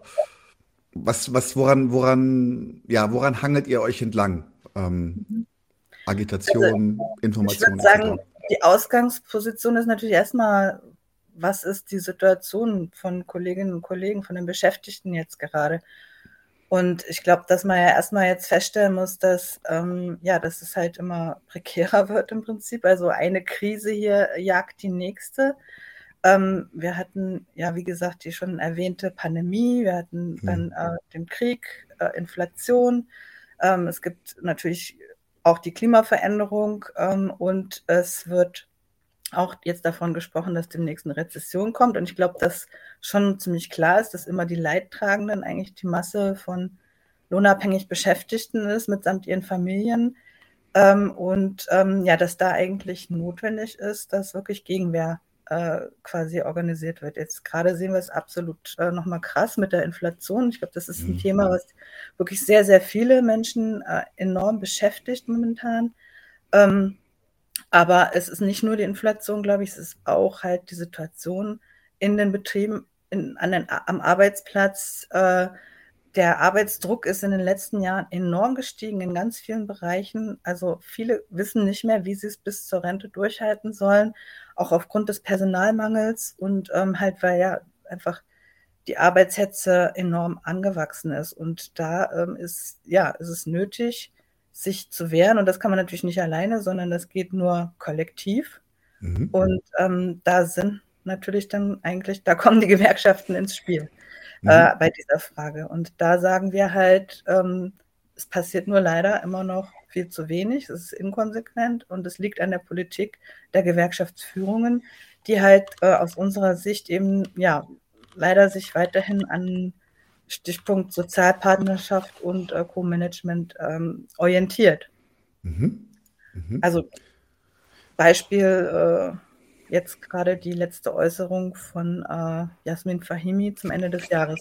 Wollte ich gerade rausziehen. ja. Ist jetzt nicht die Zeit für Kapitalismuskritik, hat sie gesagt. Genau. weiß ich nicht, wann für sie die Zeit ist. Wahrscheinlich, äh, äh, keine Ahnung wann, ich glaube nie. Aber ähm, das ist ja nicht das Einzige, sondern sie hat ja ganz konkret gefordert, ähm, dass quasi das, was die Regierung jetzt mit der Energiepreisbremse beschlossen hat, dass sozusagen dann äh, Unternehmen, die Staatshilfen bekommen in einer bestimmten, in einer bestimmten äh, Summe, dass die quasi dann äh, dass dieses Verbot, dass die halt das dann wieder Dividenden an Aktionäre äh, auszahlen dürfen, dass das quasi nicht gelten soll. Und da hat es auch wirklich eine extrem große Empörung gegeben in den Gewerkschaften. Tatsächlich, ich glaube, es hat wirklich reihenweise äh, Briefe und E-Mails äh, gegeben, weil äh, ganz viele Kolleginnen und Kollegen dann gesagt haben, ob es, also gefragt haben, ob sie jetzt eigentlich irgendwie ihre Rolle gerade verwechselt hat, ob sie denkt, dass sie die Vorsitzende äh, des Arbeitgeberverbandes ist, äh, sowas mhm. zu fordern. Und ähm, ja, also wir als VKG haben da jetzt auch diskutiert, dass wir sagen wollen, ähm, eigentlich hat sie da nichts mehr zu suchen als mhm. also am Platz des Vorsitzenden, äh, der Vorsitzenden äh, vom DGB äh, und fordern äh, auch ihren Rücktritt. Aber das alleine reicht natürlich nicht, ähm, sondern da sagen wir halt, ne, man kann jetzt nicht einfach nur sagen, ja, die Person oder jene Person, da muss man einen Rücktritt fordern, sondern es geht natürlich insgesamt äh, darum, halt äh, wirklich äh, für sich für einen Kurswechsel einzusetzen, weg von dieser äh, Sozialpartnerschaft. Das, was sie da sagt, ähm, sie sagt ja im Prinzip, ja, wenn man das halt so durchführt, dann ähm, werden eben Unternehmer äh, quasi sagen, dass sie ins Ausland abwandern. Und dann sind unsere Arbeitsplätze ähm, gefährdet. Ähm, und das ist ja letztendlich die Standortlogik, ähm, die quasi seit Jahren und Jahrzehnten von den Gewerkschaftsspitzen ständig wiederholt wird. Wir müssen Kompromisse machen, wir müssen auch bereit sein, Verzicht zu üben, weil ansonsten sind die Arbeitsplätze dann gefährdet und das führt ja letztendlich ähm, zu einer Abwärtsspirale im Lebensstandard. Also dann sagen das halt in einem einen Standort äh, die äh, Kollegen, ja gut, wir machen halt, wir üben Verzicht, dann äh, wird das beim nächsten wieder genutzt, um da dann zu sagen, ja, die sind aber äh, jetzt billiger. Ähm, und ähm, so, ne, das ist ja quasi klar, dass es dann halt immer weiter nach unten geht. Und letztendlich wird halt darüber auch kein Arbeitsplatz auf Dauer gerettet, sondern äh, Unternehmen sagen dann trotzdem irgendwann, naja, jetzt lohnt es sich aber trotzdem nicht mehr für mich hier zu produzieren und dann ähm, werde ich den, äh, die Bude jetzt trotzdem äh, dicht machen. Also das hat sich ja eigentlich schon über Jahre gezeigt, dass diese Logik nicht funktioniert und dass man eigentlich halt äh, klar sagen muss, äh, damit muss auch mal Schluss sein. Es muss wirklich Kampf geführt werden, auch um den halt, Erhalt aller Arbeitsplätze. Dann muss man eben auch bereit sein, ähm, sozusagen die Eigentumsfrage zu stellen. Also wer halt sozusagen einen Betrieb schließen will, da muss man dann auch sagen, ja, okay, äh, dann muss der halt verstaatlicht werden und dann äh, halt muss äh, unter demokratischer Kontrolle äh, weiter produziert werden. Oder eben halt auch was Sinnvolles produziert werden. Das ist halt ein Punkt. Und ja, aber auch insgesamt äh, denke ich halt, dass überall diese Verzichtslogik natürlich mitspielt, auch bei den Tarifrunden zum Beispiel. Äh, hat man jetzt auch wieder gesehen bei der letzten Tarifrunde in der Metallindustrie. Ähm, der Abschluss wurde sehr hoch gejubelt ähm, und auch als großer Erfolg ähm, dargestellt. Letztendlich bedeutet dieser Abschluss aber auch einen Reallohnverlust, weil das ist wieder ein Abschluss, der über zwei Jahre gilt. Ähm, und es werden letztendlich halt die Tabellen nicht entsprechend erhöht, äh, wie die Inflation jetzt äh, sich gerade darstellt. Und, das ist ja ähm, tatsächlich, das geht also ist ja unabhängig von der Branche gerade eh. Und ich muss auch sagen, dass ich das selber mitkriege, wie Leute auf komplett taube Ohren stoßen. Nicht nur ist die Inflation, sondern auch die Gaspreisexplosion ähm, betrifft die Leute direkt. Jetzt ist für mich tatsächlich die Frage, wenn ihr sagt, kämpferische Gewerkschaften raus aus der Sozialpartnerschaft, was, was, ähm, was ist das übergeordnete Ziel für euch? Seid ihr, wollt ihr, wollt ihr einfach mehr vom Kuchen oder wollt ihr den ganzen Kuchen? Also ich glaube, dass, äh, also ich bin auch Sozialistin und ich bin auch der Meinung, dass es notwendig ist, letztendlich ähm, halt auch das, äh, die Kämpfe sozusagen gegen Sozialabbau damit zu verbinden, halt äh, quasi den Kapitalismus insgesamt zu überwinden äh, und ja, eine sozialistische Demokratie. Ähm, aber ich glaube halt, ne, dass jetzt die Vernetzung für kämpferische Gewerkschaften ist nicht an sich etwas, wo man sagt, ja, da muss man jetzt halt Sozialist sein, um da mitzumachen, sondern Mhm. da geht es erstmal vor allem darum, eben alle Kolleginnen und Kollegen abzuholen, die sagen, ja, ich habe auch keine Lust mehr darauf, ähm, dass hier eigentlich so eine Verzichtspolitik letztendlich gemacht wird. Ähm, und ähm, ich möchte auch ja, mich für dieses Ziel von einer kämpferischen, konsequenten Gewerkschaftspolitik einsetzen, mit anderen gemeinsam. Und das ist halt notwendig, dass man sich tatsächlich dann halt auch vernetzt, um für dieses Ziel in den Gewerkschaften zu kämpfen. Also es reicht ja nicht, dass es eben halt dann Einzelne sagen, ah, ich bin aber irgendwie unzufrieden. Äh, und ich sage das dann halt vielleicht auch mal irgendwo und bringe da einen Antrag ein oder so und dann versackt das ja alles. Man muss tatsächlich sich auch systematisch da vernetzen und versuchen halt für äh, ja, gemeinsame Ziele äh, sozusagen dann Mehrheiten zu finden und auch personell Alternativen natürlich aufzubauen. Mhm. Jetzt ist natürlich die Frage, ähm, jetzt, wie können unsere ZuschauerInnen, wie können unsere, unsere ZuhörerInnen, wie können die euch unterstützen? Wie können sie mitmachen? Wie können sie, können sie sich ähm, mit euch beschäftigen, etc.? Ja, also ich meine, wir haben halt äh, erstmal einen Newsletter, den schicken wir auch äh, quasi raus, wo wir dann darüber informieren, was äh, halt so aktuell läuft. Das, man kann auf unsere Webseite gehen, erstmal, um sich da auch einzutragen. Die heißt www.vernetzung.org. Ähm, wir wollen auch lokale Gruppen aufbauen, um halt dann konkret da auch was zu machen. Hier in Berlin haben wir zum Beispiel eine Gruppe, wo wir auch schon einiges gemacht haben, zum Beispiel als halt pandemiebedingt gar nichts gelaufen ist. Da haben wir am 1. Mai äh, selber äh, was auf die Beine gestellt halt und da sind auch Leute gekommen und fanden das gut, dass äh, sozusagen trotzdem äh, eine Demo und Kundgebung stattgefunden gefunden hat. Äh, aber auch andere Sachen, also wir machen da auch regelmäßige Treffen monatlich, um halt aktuelle Sachen, Arbeitskämpfe und so zu besprechen. Genau, das ist, ähm, ja, das ist, wäre halt einfach ein Punkt, dass man sich mit uns in Verbindung setzt. Ich glaube, jetzt aktuell sind natürlich auch die Tarifrunden ähm, quasi sehr wichtig. Äh, da werden ja mehr Kolleginnen und Kollegen jetzt auch aktiv. Ähm, Tarifrunde bei der Post, Tarifrunde im öffentlichen Dienst, ähm, wo es ja auch darum geht, jetzt die Forderungen, die aufgestellt worden sind, die sind ja gar nicht schlecht. Also bei der Post 15 Prozent, im öffentlichen Dienst 10,5 Prozent ist nicht so gut, aber halt 500 Euro Festgeld. Das bedeutet ja für die meisten auch du durchaus mehr Prozente. Das muss aber natürlich auch durchgesetzt werden. Und da kann man dann nicht wieder so äh, irgendwie so eine halbe Sache machen. Irgendwie, ja, äh, wir machen halt mal drei äh, Routine-Warnstreikrunden während der Verhandlungen und dann äh, bleiben wir bei der Hälfte stehen oder so. Sondern ich glaube, dass klar ist, man muss tatsächlich konsequent äh, auch da bereit sein, einen Erzwingungsstreik vorzubereiten und alleine diese Sache, sich da halt einzusetzen, auch quasi auch praktisch natürlich Unterstützung zu leisten für die Kolleginnen und Kollegen in diesen Auseinandersetzungen. Ähm, das, wär, das würden wir uns als VKG jetzt quasi auch mit auf die Fahne schreiben, ne? dass man halt auch Solidaritätssachen organisiert ähm, für diese ähm, Tarifrunden und halt zu gucken, dass man diese Tarifrunden auch versucht zu synchronisieren vor Ort. Also dass man Kolleginnen und Kollegen von der Post, von den Krankenhäusern, von äh, öffentlichen Dienst einfach zusammen auf die Straße holt und gemeinsam äh, Kundgebungen durchführt, um da quasi dann auch die Stärke äh, noch der Gewerkschaften äh, zu präsentieren und ähm, ja, da auch ja, insgesamt nach vorne zu kommen. Mhm. Können sich auch nicht gewerkschaftlich engagierte oder nicht gewerkschaftlich organisierte Menschen bei euch engagieren?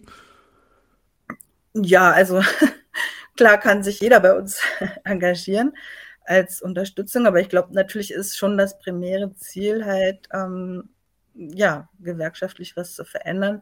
Aber natürlich gibt es auch, sage ich mal, Kolleginnen und Kollegen, die jetzt bei sich im Betrieb aktiv sind und vielleicht noch gar nicht irgendwo in der Gewerkschaft aktiv sind, die können sich natürlich auch sehr gerne an uns wenden und halt äh, auch gemeinsam diskutieren, wie kann man denn da eigentlich auch ähm, sich organisieren erstmal. Wo, wie kann man da die ersten Schritte machen, um Kolleginnen und Kollegen zusammenzuholen ähm, und ja, der Unternehmerwillkür, sag ich mal, was entgegenzusetzen.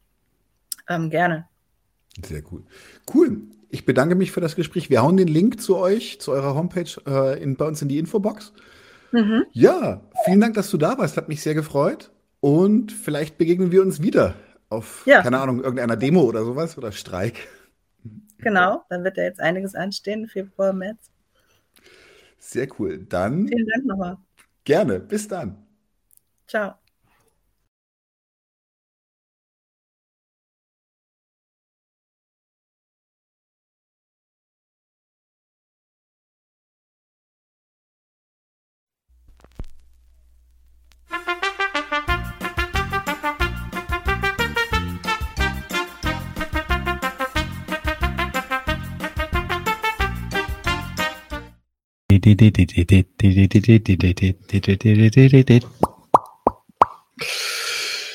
So, liebe Leute, ich habe lange nachgedacht, was mache ich denn heute im Kulturgenöns und dann ist äh, die Oscar. Gar nicht, gar nicht so lang. Doch. Äh, nein, es ist tatsächlich äh, dann die Oscar-Nominierung für im Besten nichts Neues reingeflattert. Zwischendurch habe ich den unfassbar beschissenen Triangle of Sadness gesehen und dachte mir, so, du kannst eigentlich alles mögliche. Da machen wir auch noch was, wa? Da, da müssen wir noch mal ran, da müssen wir noch mal ran. Weil äh, wenn eine, wenn eine Kapitalismus-Satire eine Oscar-Nominierung kriegt, die so scheiße ist. Also eigentlich ist es ja sinnvoll, dass sie eine Oscar-Nominierung kriegt, weil sie so scheiße ist, weil wäre sie gut, würde sie keine kriegen. Ähm, anyway, aber ich habe mir gedacht, irgendwie hatte ich, ich weiß es nicht mehr, was war, aber ich hatte so, so einen Hirn, Hirnfurz und habe mir gedacht, so, so, nein, ich möchte der erste Left-Tuber sein, der in seinem Podcast einen Kannibalenfilm bespricht.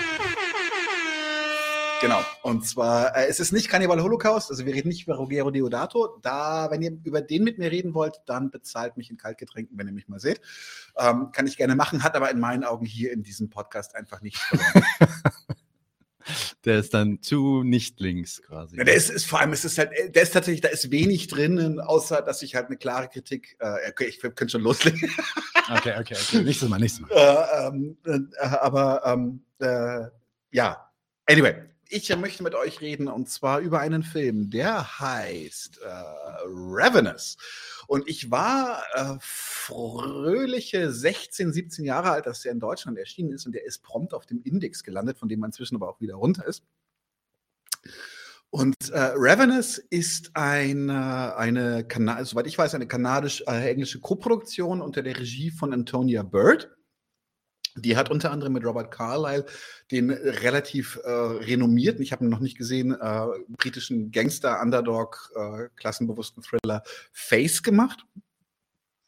Ich rede hier tatsächlich jetzt explizit zum ersten Mal, glaube ich, im Kulturgedöns, wo von einem Film oder einem oder von, von, von Filmschaffenden, die explizit nicht sagen, dass sie jetzt irgendwie Kommunisten sind oder sowas oder, oder Anarchisten oder sowas, sondern wirklich einfach nur über einen Film, von dem ich denke, der hat so ein paar Ebenen, die finde ich super witzig und super spannend und darüber möchte ich mit euch reden und guckt ihn euch vielleicht auch einfach an. Die Produktionsgeschichte des Films ist mega chaotisch. Es gab irgendwie einen anderen Regisseur, der den ursprünglich machen sollte. Der hieß, den Namen kannte ich gar nicht, Milcho Manchewski ist eigentlich ein Videoclip-Regisseur. Und äh, Robert Carlyle, der die eine der beiden Hauptrollen spielt, den ich total liebe, den kennt ihr vielleicht aus Full Monty ähm, oder auch aus dem unsagbar schlechten James Bond. Wie heißt er, der Typ, der keinen Schmerz spürt? Äh, welcher Film ist das? Nicht The World is Not Enough, der davor.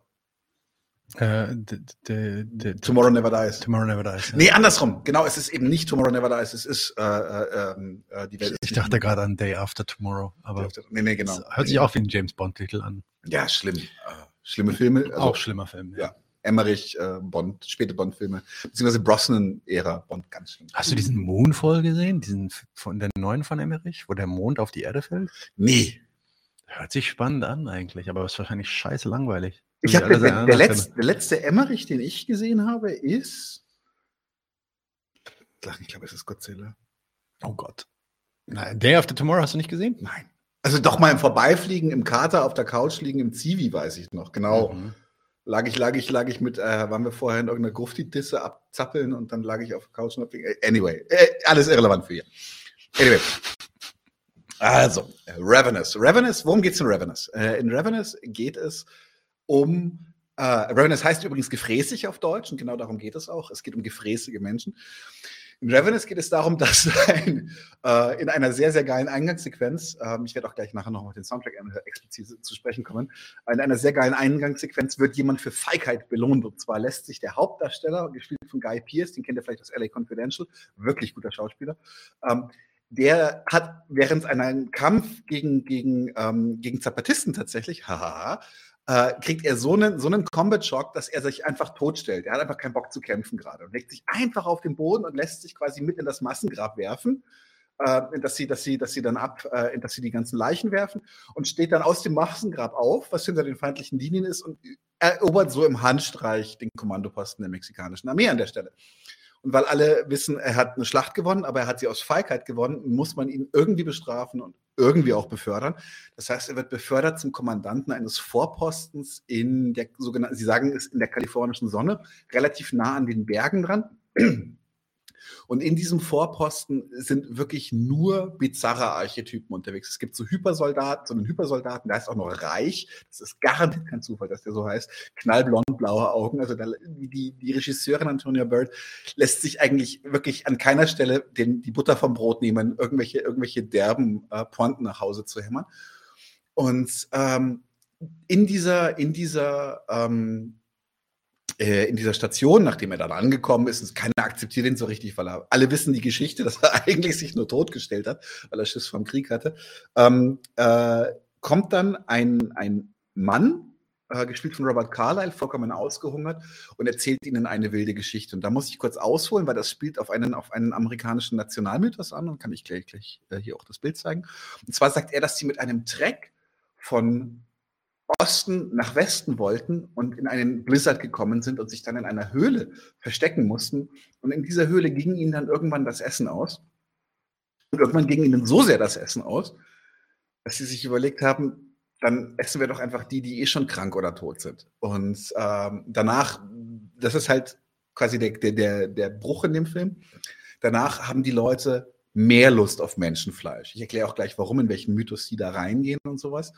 Und ähm, an der Stelle möchte ich meine Zusammenfassung des Films auch abbrechen, weil es gibt sehr, sehr geile Spoiler, äh, sehr, sehr geile Wendungen. Guckt nicht den Filmtrailer. Der Trailer hat äh, spoilert die wichtigste Wendung des Films, was ich ziemlich dämlich finde. Ähm, Tatsächlich äh, basiert der Film auf einem alten Indianermythos. Und das ist äh, gar, nicht so, gar nicht so unspannend, weil dann komme ich auch gleich zu dem Punkt, warum ich den hier in diesem Podcast bespreche. Und zwar basiert er auf, diesem, auf, dem, auf dem Mythos des Wendigo.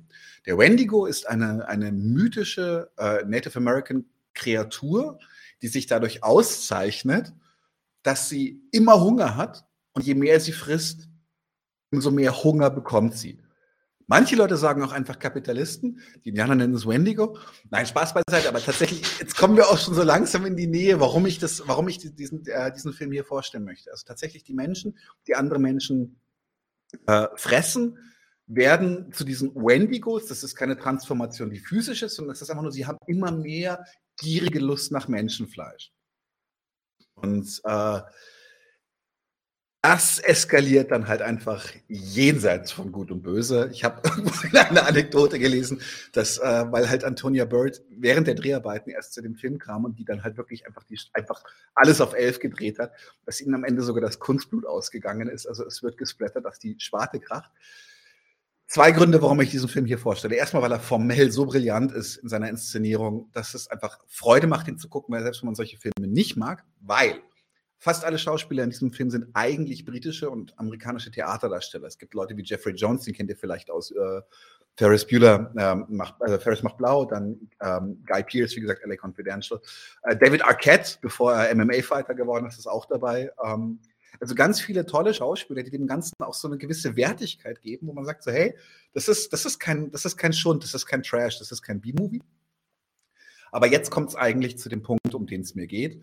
Und zwar ist für mich der Film eine, eine großartige Verarsche dieser amerikanischen Manifest Destiny. Ich habe gerade schon ein Bild vergessen. Äh, und zwar wollte ich noch sagen, weil diese Donner-Party, auf die sie sich beziehen, das ist eine reale Geschichte. Also es ist wirklich eine berühmte Party oder also äh, Party im amerikanischen Sinne, ein Treck von Menschen, die in den Rocky Mountains verschollen gegangen sind und einige wenige überlebt haben, weil sie sich gegenseitig gefressen haben. Dafür gibt es sogar offiziell, ich blende das hier ein, offizielle Denkmäler in den USA. Und jetzt kommen wir zum, wo das Kraut fett wird.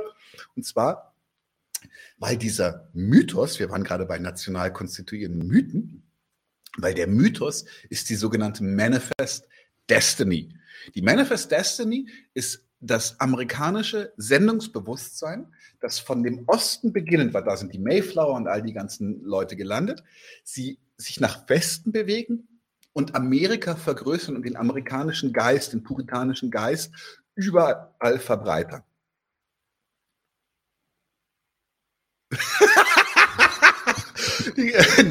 Nein, schreibt, okay, das klingt echt interessant. Fuck man, dann könnte mir wahrscheinlich sogar eine Versicherung andrehen.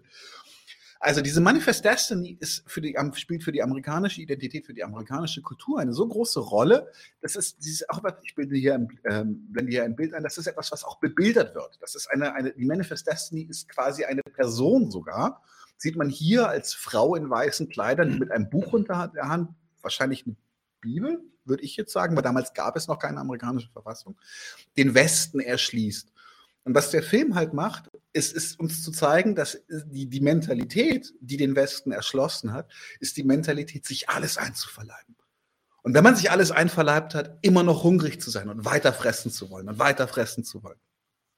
Das heißt also im Grunde, ähnlich wie, wie Marx ja schon mit die Kapitalisten als parasitär vampirisch, sind die Siedler in der Manifest Destiny im Film Ravenous Kannibalen die die Landstriche plan fressen würden, wenn man sie nur lässt.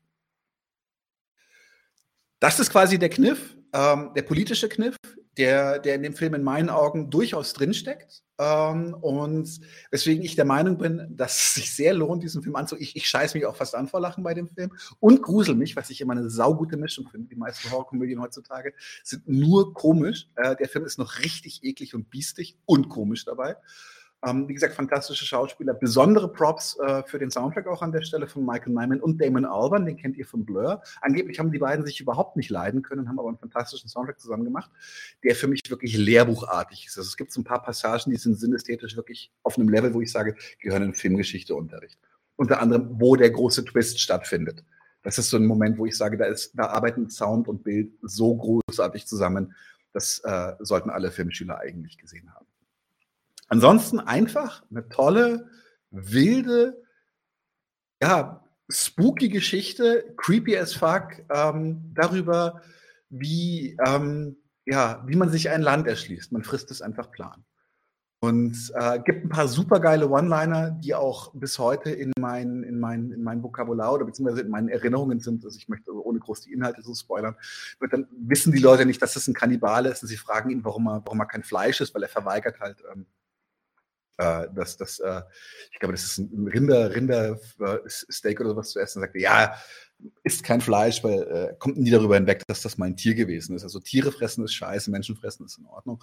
Und äh, ein anderer, den ich sehr geil finde, ist, als sie alle zusammen einen von den Soldaten kochen, sagt dann einer so, der ist aber zehn und sagt der andere, naja, ein guter Soldat sollte das ja auch sein.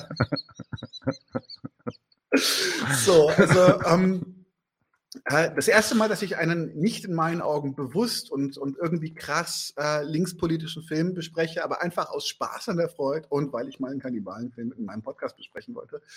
Ravenous äh, von Antonia Bird äh, mit Robert Carlyle, Jeffrey Jones und Guy Pearce. Ich finde ihn phänomenal. Äh, viele Leute gucken mich fragend an, nachdem ich den empfohlen habe. Das kann also auch passieren. Aber checkt ihn einfach aus. Er ist nicht mehr auf dem Index für jugendgefährdende Schriften. Er ist nur noch ab 18. Und tatsächlich habe ich gesehen, mit viel Freude bei Disney Plus verfügbar. Das heißt also sehr, sehr leicht für viele Bei Leute. Disney?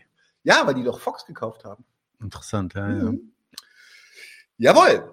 Also auf der Skala von 0 bis 7. Für mich ist es ein persönlicher Kultfilm. Also ich würde sagen, mindestens eine 6 weil ich halt den Film wirklich, wirklich schlimm feiere. Ich würde sagen, eine objektive, wenn du sagst 0 bis 7, ist eine komische Skala, eine objektive 5, eine subjektive 6 bis 7.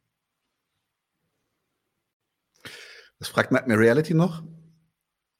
Daniel, gehst du eigentlich zum Final Girl Berlin Filmfest? Soweit ich weiß, nächstes Wochenende, also das erste im Februar. Nein, das kenne ich nicht, tatsächlich. Ich bin früher immer auf die Nights vom Fantasy Filmfest gegangen. Aber irgendwie hat sich das auch äh, ähm, erledigt. Großartige Filme da gesehen, einige meiner, also einen meiner absoluten Lieblingsfilme, The Witch, der, den kriege ich nur schwer in den linken Kontext geschuhhornt, aber vielleicht können wir den auch mal einfach machen zum Spaß. Den gucken wir zusammen. Ich muss den ja noch sehen, ja. Genau. können wir vielleicht auch drüber reden, ob der irgendwie hierfür was ist. Aber ansonsten, ähm, Ravenous, viel Spaß damit. Und ja, vorher, entweder vorher solide essen oder nichts essen, eins von beiden. Alright.